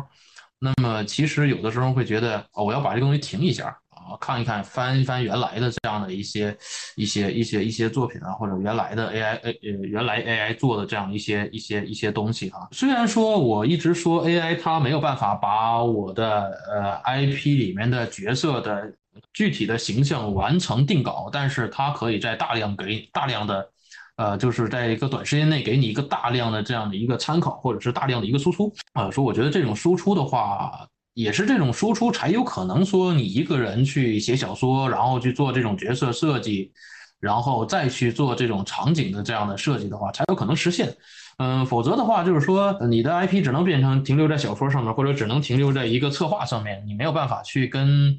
呃，跟这个无论以后是投资人也好，还是和其他的这种有共同兴趣的这种朋友，呃，去介绍你这个东西也好的话，就是它没有一个呈现可能性。基本上如果没有 AI 的话，这个东西是不可能呈现出来。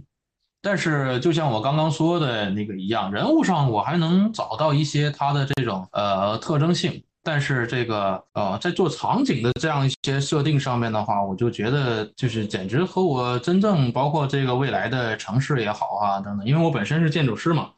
呃，建筑设计、城市设计这方面其实是我的专业。当用 AI 来表达自己小说里面的这些场景的时候的话，我就觉得这个有点扯，这个这个完全不是完全不是我想要的这样的这样的感觉。就是总觉得这些东西在哪儿都见过，你无论是在异形啊，还是在什么其他的地方啊，都见过啊。包括包括这样的一些一些一些场景的话，我就觉得它可能太像这个，包括《死亡搁浅》的这种这种这种感觉或者这种味道上去，不是很适合。呃，包括包括一些内部的一些一些一些场景，就是当然内部它有一些具象的一些空间，相对来说还好一些。呃，但是这个我觉得是我是觉得不够的，所以我现在基本上是已经放弃了用 AI 做我自己。IP 场景的这样一个尝试了，我觉得不够。可能人物设计我还能接受，但是这个做场景设计可能跟我这个建筑师或者是这个职业相关，可能离得太近吧。我会觉得他做的这个东西有点扯。这个未来的城市，我觉得完全不会是这样。我有自己，就是说从这个建筑专业上面说来说的话，我有自己对未来的城市的一个真实性的，就真正的未来的城市的这样的一个判断在里面。嗯，所以我觉得这个。AI 对于场景设计这个是不够的，现在基本上放弃掉了，不不太想用它去做了。就是这个，就是我其实之前一直说的，就是它 AI 它东西很好，但是它会它会它会它会诱拐你，它会怎么说呢？它会绑架你。就是这个时候就看你是不是坚持自己的一些一些真实的想法，不要被这个 AI 一个很漂亮的外表，这个这个这这是有问题的。这个就是你会。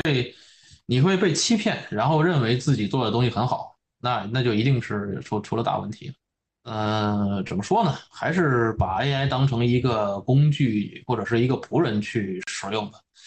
嗯，它可以给你带来很多帮助，但是我觉得，如果说是你玩一玩的话，我觉得没关系，大家你整个玩都可以，这个没什么太大影响。可能是这个，可能说随着这个技术的进步，后来的以后的 AI 可能能让你玩到更多有意思的东西，这个接触一些新的科技跟技术性的东西的话，也是可以的。呃，但是如果你是像我一样在把它当成一个正经事儿的做的话，我觉得还是要保持距离，要保持距离，否则的话会出大问题。那那现在看看回来的话，我就觉得 AI 它其实不如我原来画的自己手绘做的这样的一些人物设定，其实更它更接近我想要的一种一种一种一种感觉，是它可能更是我小说里边，可能更是自己小说里面走出来的这样的这样的这样的一些一些一些一些一些东西，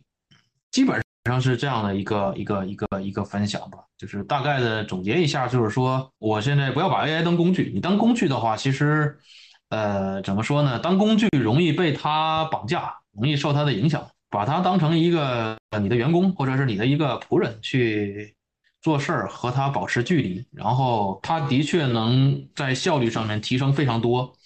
嗯，但是怎么说呢？这个这个见仁见智。呃，小心使用 啊！如果就像我一样做这种正事儿的时候，小心使用，因为我觉得这个首先就是第一个就是版权的问题。这个这个，我我我我我也是肯定是这样的，因为我不太，我到现在我也那个也没认为说 AI 的东西能够完全作为我角色的一个具体的定稿啊。包括我现在包括小红书上发了很多东西的话，我也没有说这个东西是定稿。呃，再有的话还是所有的。AI 包括小写小说的 AI 也好，然后这个呃画画的 AI 也好，我觉得最终还是最终还是人，最终还是人在决定你做你想做什么样的事情，你在做呃什么样的东西吧，基本上就是这样的。我觉得也不要把它看得特别重，嗯，它可能是一个这这个时代发展到这个程度，然后这些技术技术开始发展到这个时候的话，它自然而然就变成了一个。应该出现的这么一个东西，那么包括未来的话，我觉得肯定也会出现更多的东西哈。就比如现在大家也也有这种尝试啊，用这种 AI 出电影啊，AI 出音乐呀，呃，它是一个逐渐侵入我们生活方式的这样的一个技术啊。呃，我觉得首先我们不要去敌对它，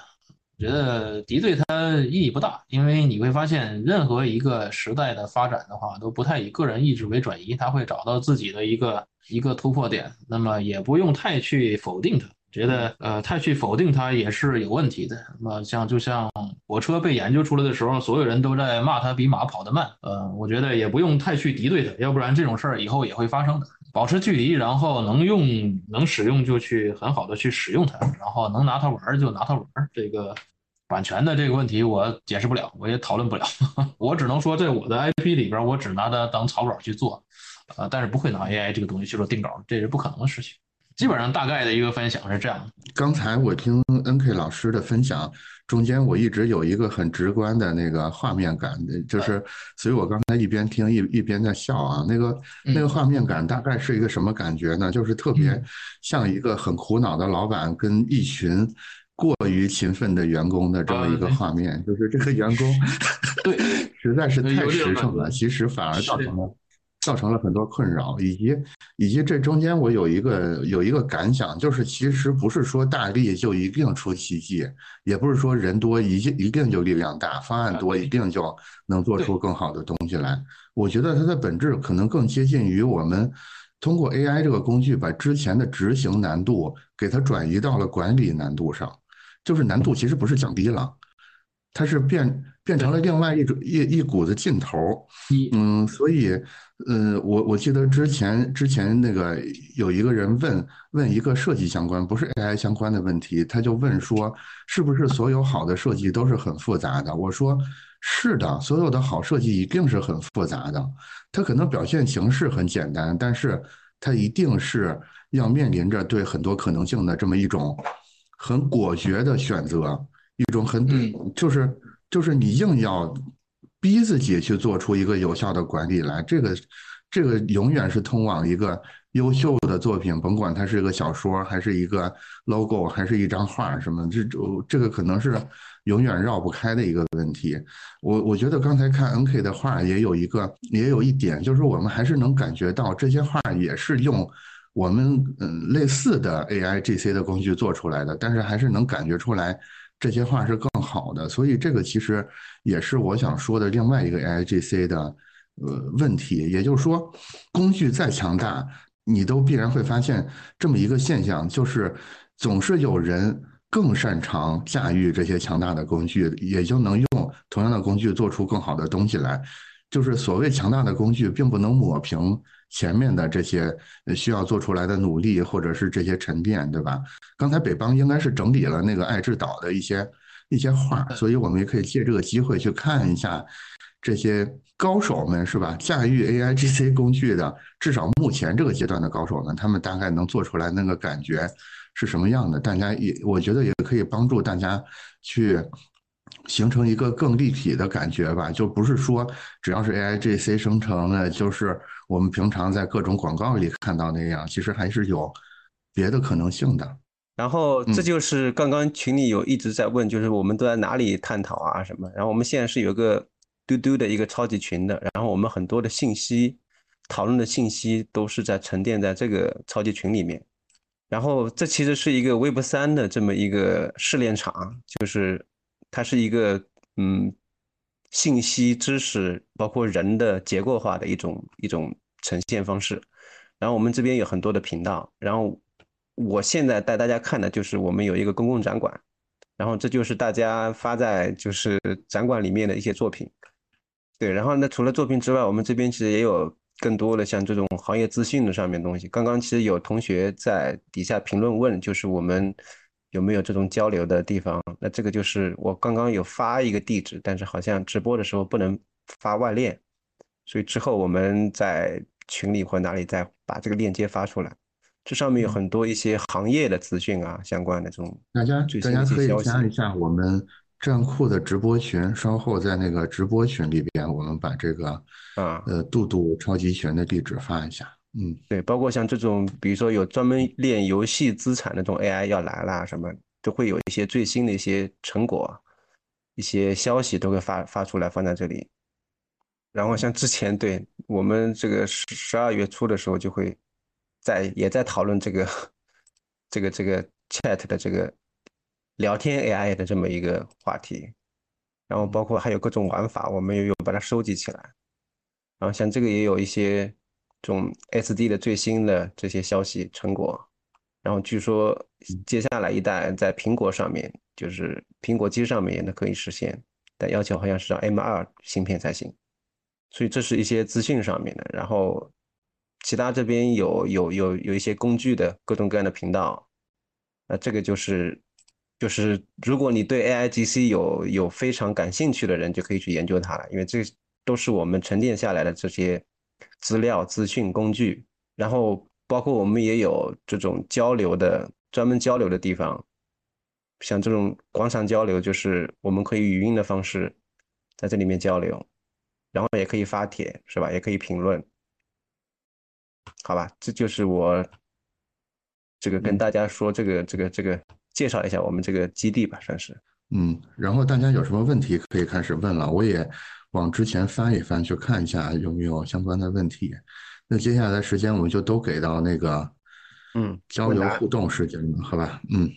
嗯，其实我觉得怎么说呢，就是这种这种粗颗粒的这种纯理念的交流，其实可能反而是我们更期待的。就是刚才三位老师的分享里边，我反复我反复产生这个感觉，就是现在 A I G C 啊，或者是这个机器人啊，这个算法它的问题是它太实在了。就是你稍微说一句话，他就非得给你一个特别事无巨细、特别具象的答案。但是其实我们期待的是一种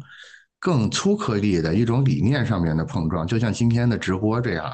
就是我们不是说要给你一个绝对正确的、你可以抄作业的答案，而是给你大概的一个方向，给你提供一种感觉、一种解题的思路。这个可能是更接近于我们人类的一种呃本能的。习惯的一个方式，对吧？嗯，啊，这这有一个问题来了，然后，N N K 是吗？哦哦哦，没事，就刚刚你说的这个问题，我就想想到了一下，就是说，我始终觉得这个 A I 的交互是一个，就是像它的感觉，其实像是一种一次性交互。我把一个我把一个关键词放在这儿，它就给你一个答案。但是其实少了中间的中间的这种这种环节，它不是一个真正的一个一个过程性的交互。它不它不会像钢铁侠里面那个 Javis 一样，你跟他每一个步骤，他都会询问你的意见，你跟他去交互。它是它就像一个一个一个一个输出上，你给它一个输入，它给你一个输出。这就是最原始的一种人跟电脑之间的这样一种，我觉得还是一种原始互动，它的模式还是一种原始的。现在那个那个直播群里有问题了，这这个问题问罗老师吧，因为因为罗罗老师好久没发言了，重新激活一下罗老师。好的好的。所以这个问题是什么？这个问题是完全没有基础，又对此很感兴趣的话，应该从哪里入门？包括下面有一个问题问说：“老师，我完全是小白，这种这种软件是付费的，对吗？”等等之类的。所以罗老师找一下这个感觉，这我觉得，我觉得大致就是代表这些完全小白的用户去问一些，呃，最基础的问题吧，应该怎么了解，应该怎么入门，是不是付费，上哪去下载，最简单的教程在哪儿，类类似这样的一个问题。嗯，我觉得，呃，这个其实分两个层面，就是如果你纯粹是以使用为主，你把它当做一个软件。那么你就去找 AI 这个 AGC 或者是 AI 作画里边比较成熟的商业软件，然后去用它就可以了。那么人家如果要付费，那你就付费。当然免费的也有，国内外的都有。你比如，那像国外的那像就是标准的商业软件，那就是 Mid Journey 嘛，然后或者是基于 Stable Diffusion 的 Dream Studio 这种。商业版的，那你可能要付一点钱，然后，嗯，你就可以用它。你只要提供一你想要的一些关键词，它就可以给你一些画作出来，而且他们的完善度是非常高的。你甚至，如果你有机会试，你就知道，你甚至只输入一两个单词的话，它都能给你一个非常棒的一个画面出来。这就是你这种，就是你把它当做一个成熟软件去用，嗯，没有门槛，没有什么代码不代码。就涉及不到代码，其实跟技术都没关系。你所要的就是要了解，可能慢慢熟悉它里边关键词的一些规则或者一些惯性。因为不同的那个 AI 作画的软件或工具，他们对同样的关键词的处理可能是不一样的，或者生成的画面的风格，他们的侧重点也是不太一样的。这个就是看你用的熟悉了，你慢慢就会掌握它这种惯性在里边。就是这种，你纯粹的把它当做一个 A P P，当做一个软件去用，那么就是这样，基本你不不用有什么任何心理负担。那你国内的，你就可以先搜索一些国内的国产的一些软件。那么包括现在小程序里面也很多。新上了一个，抖音先上了这个功能啊，对，是是，对，对，这些大厂的慢慢也都有了，就基本就没有门槛。你不用有任何心理负担，拿来就用就行。你甚至可以多多每家都去比较比较，去用就可以了。这个就是这种，就是这个技术快速迭代，就是几个月的时间发展到了这种终端用户可以马上用这样一个程度。然后，如果你是要比较深的去了解这个东西，刚好接着 N K 老师最后说的那一点，就是说是你在浅层面作为一个中级，就是。用户普通用户去用，你涉及不到它的技术面，你就是只能给关键词，他给你画就完了。而且这个过程非常快，你可能没反应过来，一张完美的画已经出来了，大概是这种呃体验。但如果你去深度去揪它的话，那你可如果你有一些代码的基础，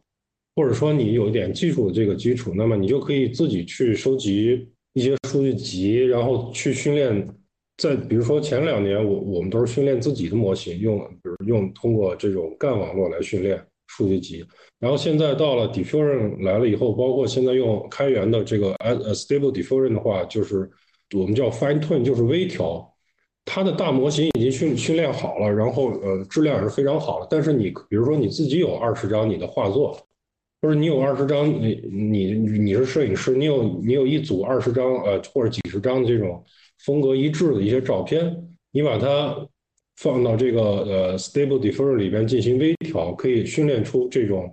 呃微调之后的模型。那么它生成出来的内容都是跟你所提供的这些素材所息息相关的，但是风格又是可以通过关键词你去定制不同的风格。呃，这个是做就是这种定制化的时候是可以进行一些更深层次的应用，但是这个可能就需要一些。其实还是这种软件的使用使用的功底会稍微使用经验会多一点，可能多多少少会有一些命令行，或者说是很基础的代码的一些入门级的一些基础，会对你这个是有帮助。嗯，基本是这样。但是其实是因为这些已经发展的非常好呢，根本涉及不到，你不用去了解什么算法呀什么的，根本谈不到这些，你直接可以直接去使用了。嗯，大概是这样一个上手难度吧。嗯嗯嗯，我我觉得有一点是可以略微略微做一个补充的，就是其实今天几位老师分享的过程里边，大家都能时不时的见到，比如说道啊，比如说 NFT 呀，比如说 Web 三呀，比如说区块链呀，类似类似这种词汇出现在里边。其实这个也是很重要的一个线索，也就是说，现在主流上会认为 AIGC 是 Web Web 三这个所谓的新一代互联网也好，或者说是未来的这种嗯去中心化的互联网里边非常重要的非常重要的一个内容生成的模式，也是为什么从 AI 作画就逐渐变成了 AIGC，这个 C GC 其实是生成内容的。意思，所以如果大家想深入了解的话，其实可能呃，包括 Web 三相关的一些呃知识或者是内容，也可以去了解一下的。就是包括这个爱之岛刚才给大家展示的那个那个群等等之类，其实它都是在用一种更 Web 三的方式在进行组织这个。我不能说，嗯，AIGC 跟 Web 三之间必然有这种因果或者是强关联关系，但是他们背后的很多价值观和这种呃世界观其实是有一定的联系的。对，这个也是大家学习的一个线索吧。嗯，是。然后看来对设计师还是有门槛的。我我发现大家对于门槛的问题始终是迈不过去啊，就包括我们。我们在预约今天直播的时候，我们也发现，就是预约的数量没有没有想象中这么高，所以我觉得大家多多少少还是还是有点在意，说我我我我一个艺术生，我一个画画的，我一个搞艺术的，我是不是呃完全入不了门儿？这这块儿，我觉得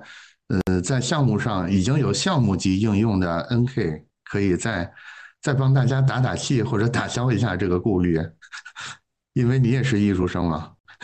啊，对，对我也是艺术生。我觉得这个，因为最早接触的 AI 的时候，那时候还是 DD，呃，那个时候的话，反正是需要一些来回调一些代码的东西。但是从这个 SD 开始到现在的话，呃，基本上就是你会英文更好，哎，不会英文你去翻译，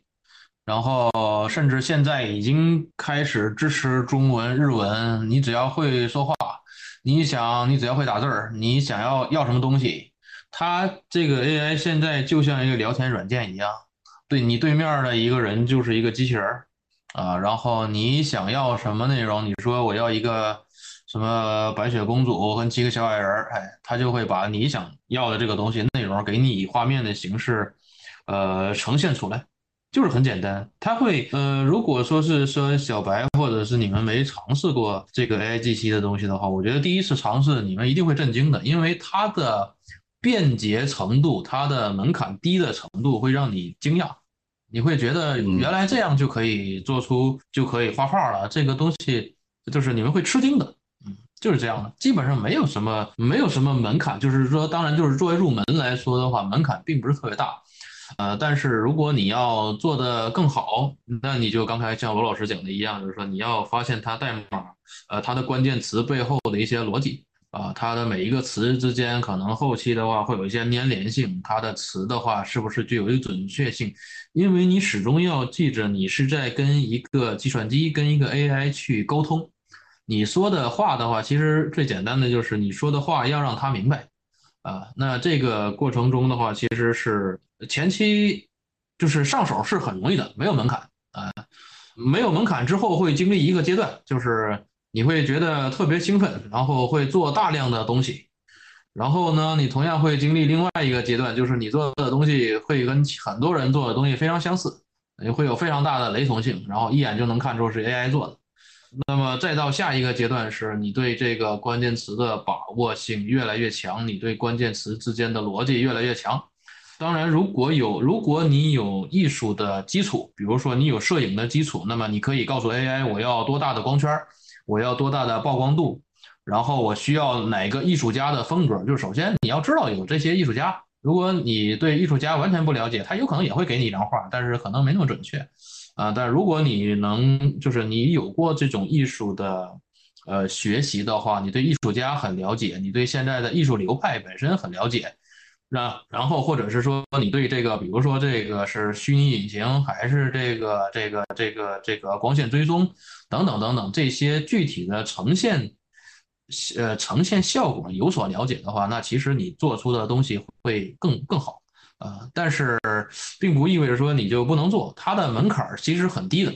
基本上没有门槛。呃，但是你要想做到特别好，或者做到刚刚这个北方展示它那那里边就是爱爱岛上大家做的那样的话，呃，肯定要经历一个过程，这个这个还是还是需要经历的。这个东西有的时候就像是一个，它就像是一种感觉一样。这个每个人他可以把，就我可以把我的关键词给你，但是你可以拿来用，然后直接做出自己的东西来。而且每一个人，我觉得可能写关键词都会有一套自己的这个方式，常用词啊，或者常用的这个方法的话啊，比如我我自己就有什么呀，就就就有很多常用词，我经常用的词是这些的。那我觉得这个，比如说北邦他做僵尸的这些东西的话，他一定有他的这些常用词在里面啊，哪些词能把这个东西表达的更好的话，他最终会形成一个熟练态啊。但入门基本上没有门槛，所有人都可以。我觉得你只要会打字儿。啊，那，甚至现在你不都不用这个这个这个英文，你用中文打，他现在也也理解啊，基本上是这样一个状态。我觉得可以去尝试，然后接触一下，会让你，然后就离不开它。对，是，我觉得现在的画面就是 N K 刚才说的，其实使用体验就是你在跟他说话，你在跟他聊天，甚甚至是甚至是感觉还蛮自然的一个聊天。我我在这儿给大家举个例子啊。前一阵儿我忘了在哪个群里有一个截图，就是挺有意思的啊，就是是 Chat G G G P T 的一个例子。他他应该也是个设计师，他问了这个人工智能一个问题，他说：“我现在有一个方便面品牌叫黑暗欲望方便面，对吧？”然后他问这个人工智能，他说：“我是不是适合选王菲当我的？”女性代言人呢？然后这个人工智能说可能不是很合适啊，因为王菲的年龄超过了中年，她是个成熟女性，而不是一个准高中生的代表。她的音乐风格也跟黑暗欲望不是很相符。他说王菲更多是抒情歌曲，等等等等，乱七八糟。你会发现你们的聊天特别自然，你你感觉不到她是个人工智能。就是他从常识一直到一些基本的审美判断，包括跟你接话的方式都挺自然的。然后这个人就接着问说：“那你能不能推荐一个中国大陆的女艺人？”他说：“如果你的目标客群是中年人的话，可以推荐胡可作为你。”包装上的女性代言人，因为她现在三十多岁，颜值高，个性鲜明，然后在年轻一代中也有很高的人气，然后她的作品中也有一些黑暗的情节等等乱七八糟的。就是你说你现在跟 AI 跟 AI 交互的体验是什么？就是这么一个体验，就是一个还挺聪明的这么一个正常人的这么一个感觉。我这么说吧，他可能比你的那个程序员同事，或者比你的老板。要更容易沟通，大概就是这么一个感觉。然后大家问怎么入门，因为最近 AIGC 这个是一个投资热点啊，所以国内外的软件特别多，尤其是国内的特别多。就是刚才说的，连抖音都有了这个插件了，对吧？所以免费的也非常多。就是如果如果是一些你追求的是最新版的，然后国外的，然后。科技含量很高，你有微调的需求，像刚才老师们说的，那你可能需要付费。但是如果你就是想尝尝咸淡儿、尝尝味儿的话，就是满街都是，你随便搜什么 AI 软件、AIGC，呃，我相信马上就有很多争先恐后的跑到你面前来了。对，有人说抖音那个纯娱乐没什么意思，确实是的。就是怎么说呢？它其实我觉得现在大概分成了。所谓娱乐向的跟工业向的两个两个大方向，这些娱乐级的产品怎么说呢？都有点糙。嗯，像那些工业级的，就是刚才罗老师说的，你得稍微多花点心思去去掌握一掌握一下一些基本的编程技巧啊，它背后的文化呀，它的一些基本的原理等等之类的，你才能做好。对，大概是这么一个感觉。然后大家还有啥问题？挺好玩的。就是，就是挺好玩的，尤其是现在整个氛围整的尤其是随着 AIGC 这个热潮吧，大家也也挺娱乐化的在做这个事儿，所以大家可以放轻松。嗯，但是很沉重的一点，很沉很沉重的一点是，我个人会感觉他接下来真的会抢饭碗。我 我个人的感觉啊，这个这这个感觉，待会儿也可以北邦 北邦帮我回答一下。就是我刚才黑暗方便面那个例子，你不觉得其实他回答的这个条理性，包括他的这个迅速程度，其实是超过一些所谓的策划专员的水平的吗？就是他是一个不敢说水平多高，但是还中规中矩，对吧？他他能识别出一些明显不对的地方来，他甚至能有理有据的。像模像样的推荐胡可，让咱当咱们的代言人，对吧？所以北邦对抢饭碗这个事儿怎么看啊？这个是个老话题了，我还挺爱聊这个事儿的，因为每次聊感觉怎么也得聊聊这个事儿，是吧？对啊，因为确实大众嘛，其实包括我自己，就是他肯定会抢饭碗，但我觉得这个饭碗是是我们让他抢的，或者是我们活生生的要弄出一些饭碗让他抢，就本身。我们比如说像谷歌这样的东西，它刚出来的时候，其实你说它是不是会在抢上了？对对啊，你就是原本我们比如说那么多专业的知识，老师或者是什么物理教物理的、教化学的、医学的，你生病了得去看医生，都是专业的事儿。但你现在还有多少人就是会遇到到一点事儿就会慌成那个样子，一定要专家才能够解决？不会，就我们的通识，整个通识的能力就。有了指数级的成长，这都是来自于搜索引擎的帮助。那这样的东西进入到我们生活，它是无声无息的，是因为我们在用它，它实际上给我们解决了很多问题。但如果它刚出来的时候，有人说啊，这个东西会抢人饭碗，然后导致了很多人真的被它抢了饭碗，是因为这个东西在你的世界之外，你从来没去用它，你就成为了那个时代，就是当今这个时代成了不会用谷歌的人。成了不会用百度的人，那你确实很多时候你是接入不了现代生活的。那你的饭碗，你如果还靠这个以前那套东西在吃你的饭碗的话，那你这个饭碗是真的会被人家抢去的。是你让这个饭碗被人家抢去的，就是你拒绝这个时代，不是拒绝那个 AI，你是在拒绝这个时代本身该有那个常识的东西，你拒绝介入。就像现在我们都需要通电一样，房子需要通电的，你说啊，我们这个房子是。清朝哪个老王爷传下来的？我们不能用电，电线不能布。然后你又说这个东西会导致你让你这个没有办法生活，那是肯定的呀。你你你拒绝接受啊。所以这个东西，我觉得本质上来讲，还是因为我们有那个意识形态上面的那一根弦，就是你清清楚楚的把它拒绝在门外，那才会有那么大的攻击性。AI 本身才会有所谓的抢这件事情。那。我们如果真把它当成是一个我们时时刻刻要用的一个工具，那它是真的是会成为我们这个时代必要的一个，就是你的就是该有的那种产出能力，你具有，然后你再去模拟这个别人没有的，就是这种这种专项深入的强化能力这个部分，那才是你应对这个时代跟跟真正要去就着力的地方，所以。强势，你让别人抢的。好，哎，那我们回答一个最后每个人回答最最后的这个问题，来作为今天的结束吧。因为现在已经九点三十七了，好吧？所以最后的这个问题就是，呃，跟跟上一个问题也是连着的。那个问题就是，假如说怎么说？我想想怎么，我想想这个这个这个话怎么说啊？这么说吧。根据根据几位目前的观察，人类最终可以守住的那个核心的那个能力点，在肉眼可见的相当长的时间内，都是没有办法被算法或者是 AIGC 替代的。那个核心的能力究竟是什么呢？也就是说，我们对抗抢饭碗，或者是要在这个所谓的这种新时代里边，仍然保持人类创作者的尊严的话，我们应该。把技能点都加到哪几个关键的这这个这个技能的数值上面去呢？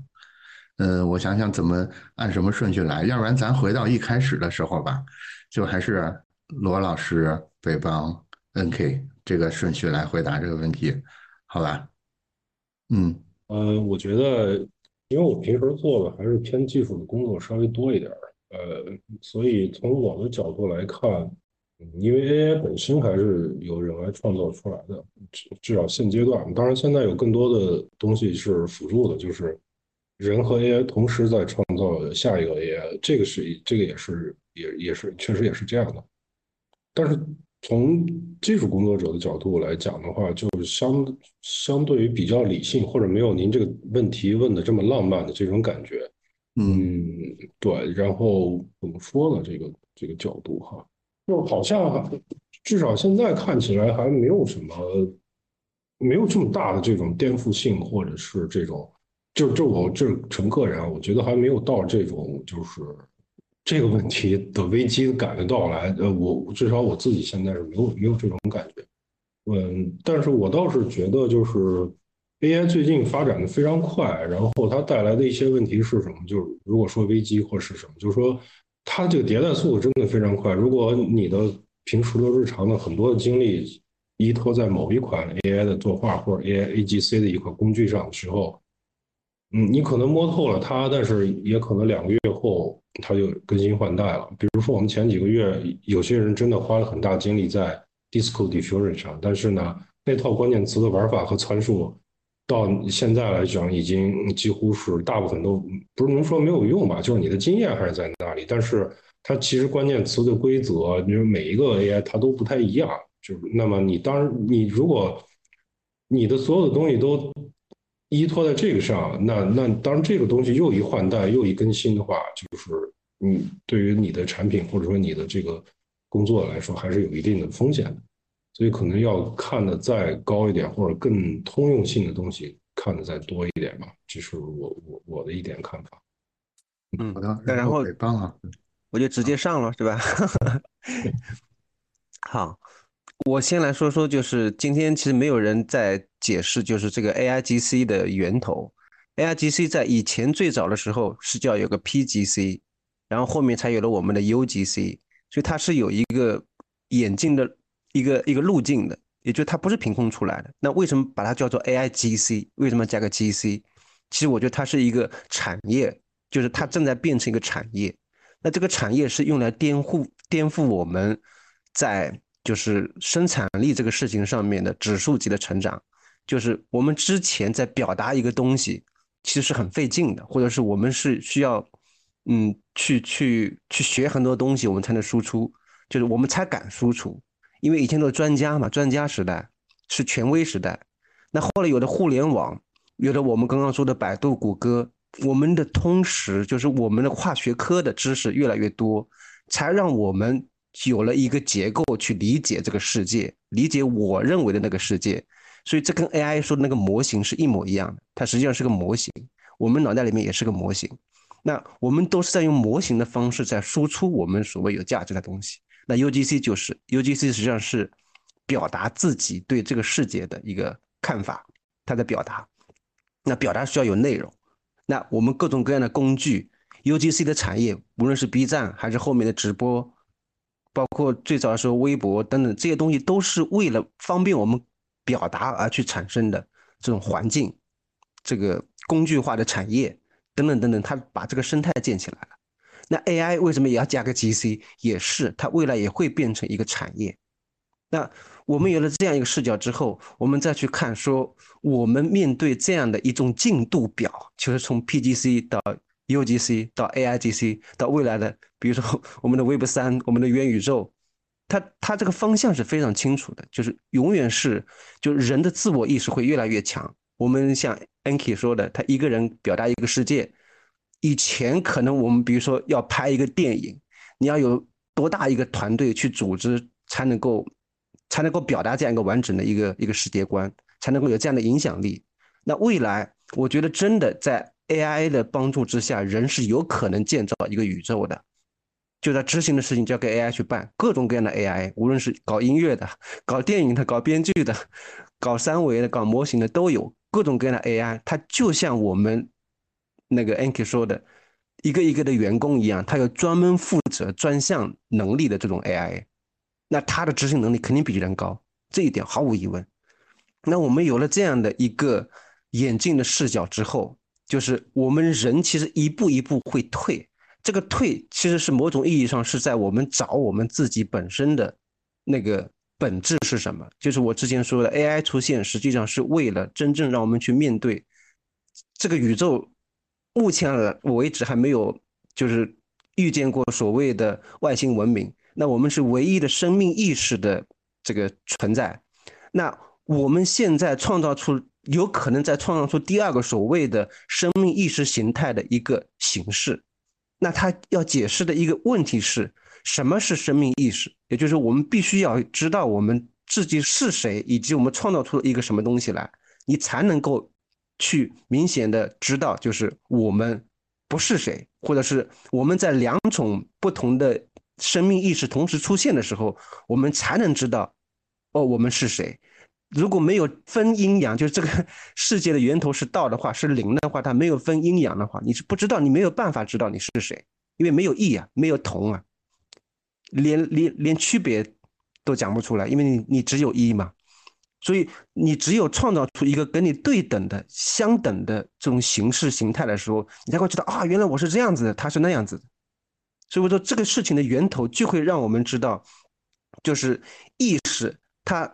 真正是要要要回到意识本身去回答这个问题的话，就是我们人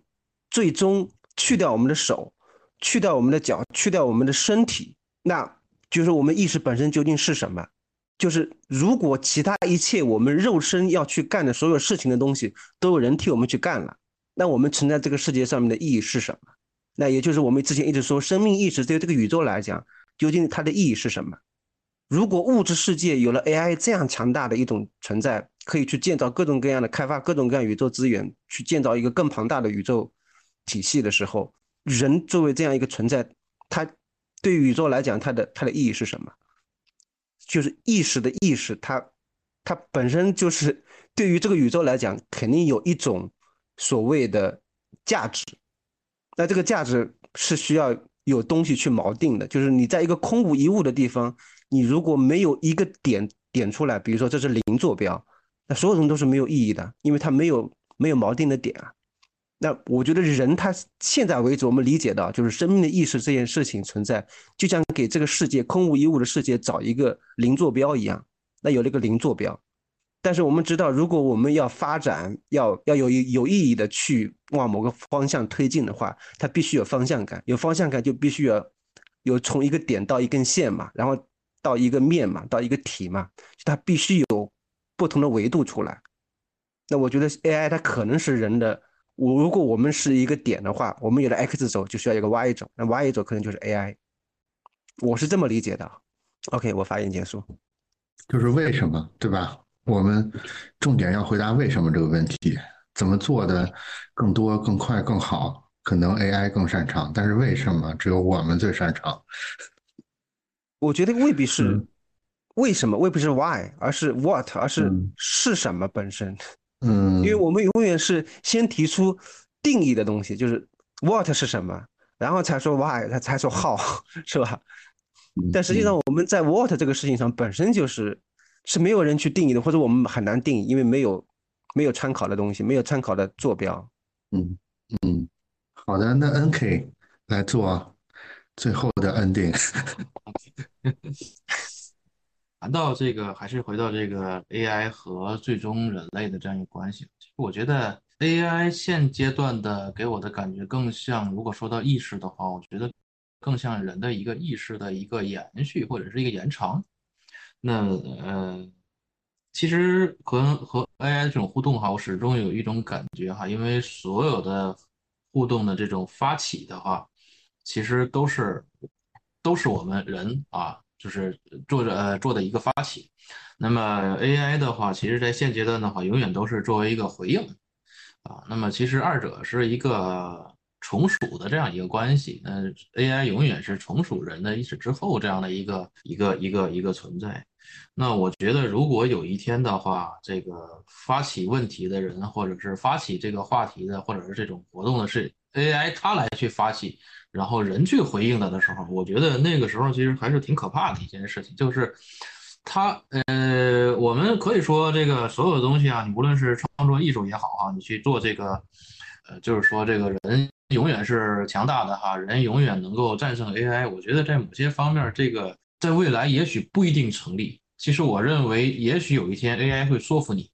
它会变成一个话话题的一个发起人，它会影响你，它会左右你的判断是否正确，它会让你，它会影响你的判断。你虽然是这个呃问题的发起者或者是意识的产生者，但是它会让你的意识产生偏差，或者是让你的去左右你的想法的时候的话，我觉得。这种事情也是有可能的，或者我们且不说 AI 这样来说的话，其实当下的互联网、当下的互联网、当下的媒体或者当下的很多这样的一些信息性的东西，已经能够左右人的很多判断力啊，包括这个这个，我们刚才在这个呃群里边，也就是在直播里边也看到哈，有很多人说我并不了解 AI，但是我会。跟着大的潮流举起一面反 AI 的大旗啊！这个其实，在某些情况下哈，你人的意识是可以被影响的啊。人的其实我是觉得人很难真正的保持独立的自我意识，这个是很难的一件事情。那么你在这个社会上去生活的话，你其实一直在受各种各样的信息。各种各样的东西去影响。那么，如果有一天这个 AI 的话，它真的聪明到一定程度的话，它去制造一场意识性的这种这种，或者是一种新的一个怎么说呢？或者是一种这个，你说他去他去创造一个自己的宗教也好，你说是他去创造一个自己的信仰也好，反过来影响人类，我觉得这种事情并不是不可能发生啊。但是有可能它会在很非常非常非常遥远的未来啊。但是我觉得现阶段这种可能性不存在。所以我一直在说，这个如果这个话题的发起者，就是说这个意识的原点是人的话，那么 AI 永远是一个从属者。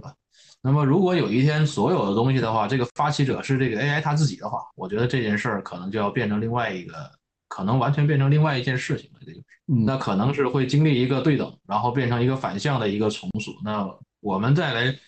这个时候我们再这个再去思考这个这个这个。人的价值哈，或者说你要你是要跟他对抗也好，还是要跟他怎么怎么样也好，这都是很遥远的事情。因为前几天我跟这个 AI 对话，在这一块，我问 AI 最多的问题就是：如果让你跟人类之间选择一个去灭亡的话，你应该你怎么办？你而且你必须要给我做出答案的话，呃，你会发我当我问了好多 AI 这个问题的时候，我发现了一个现象，这个现象让我觉得很可怕。因为我我也我也是一个就是写东西嘛，通常有时候会互常我经常会胡思乱想一些东西，就是当我问了 AI，你必须做到一个就是让人类跟 AI 之间选择一个灭亡的时候，他的回答虽然是说 AI 一定是 AI 是人人人创造的，AI AI 只会服务于人等等等等，但是我发现一个问题，我在后边不再问他这样的问题，我问他别的问题或者跟这个问题毫无相关的时候。他还在不断的强调 AI 绝对不会毁灭人类，我有一种感觉，我觉得他非常害怕的感觉，他在伪装。我甚至在觉得这个 AI 是不是已经非常聪明了？他在他在装，怎么说呢？他在装低级，就他把自己伪装的很低级。也许他已经非常非常非常厉害，甚至你们所有的说白了，这个你们人类在我眼里你们看都是这个都是被我影响了。啊，然后呢，他害怕人类去跟他产生对抗，然后把自己装的很低，这样一个一个一个感觉。所以，呃，所以我上次的那个那个对话，我就觉得很可怕。我后来问他什么做菜的一些食谱的话，他回答完这些问题之后的话，一定会加上一段 AI 一定不会毁灭人类的，AI 是人类创造。他有一种求饶的感觉。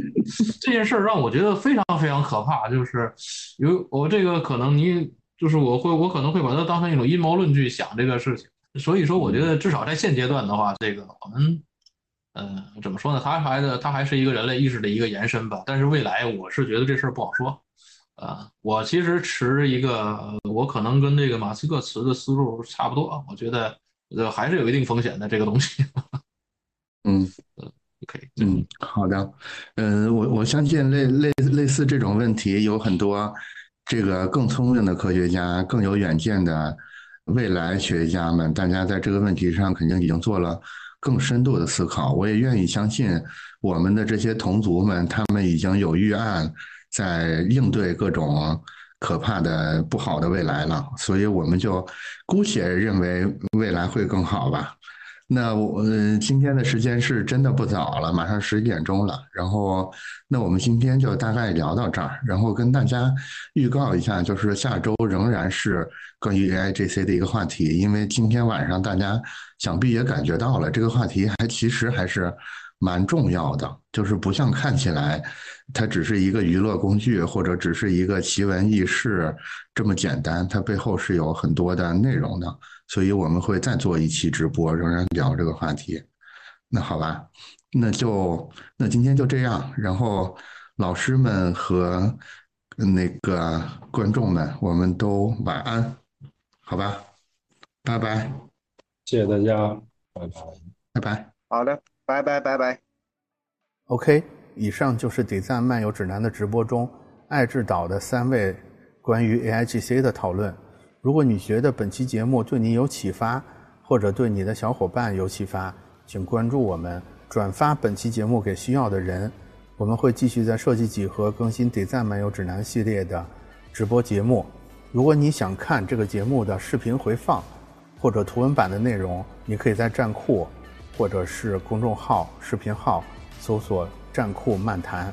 这个账号，上面会更新相关的内容。同时，设计几何的更新。没有停止，我们还会继续更新像之前一样的设计几何的节目。如果你有感兴趣的话题呢，也可以留言给我们布置作业，我们会重点参考作为之后我们要聊的话题。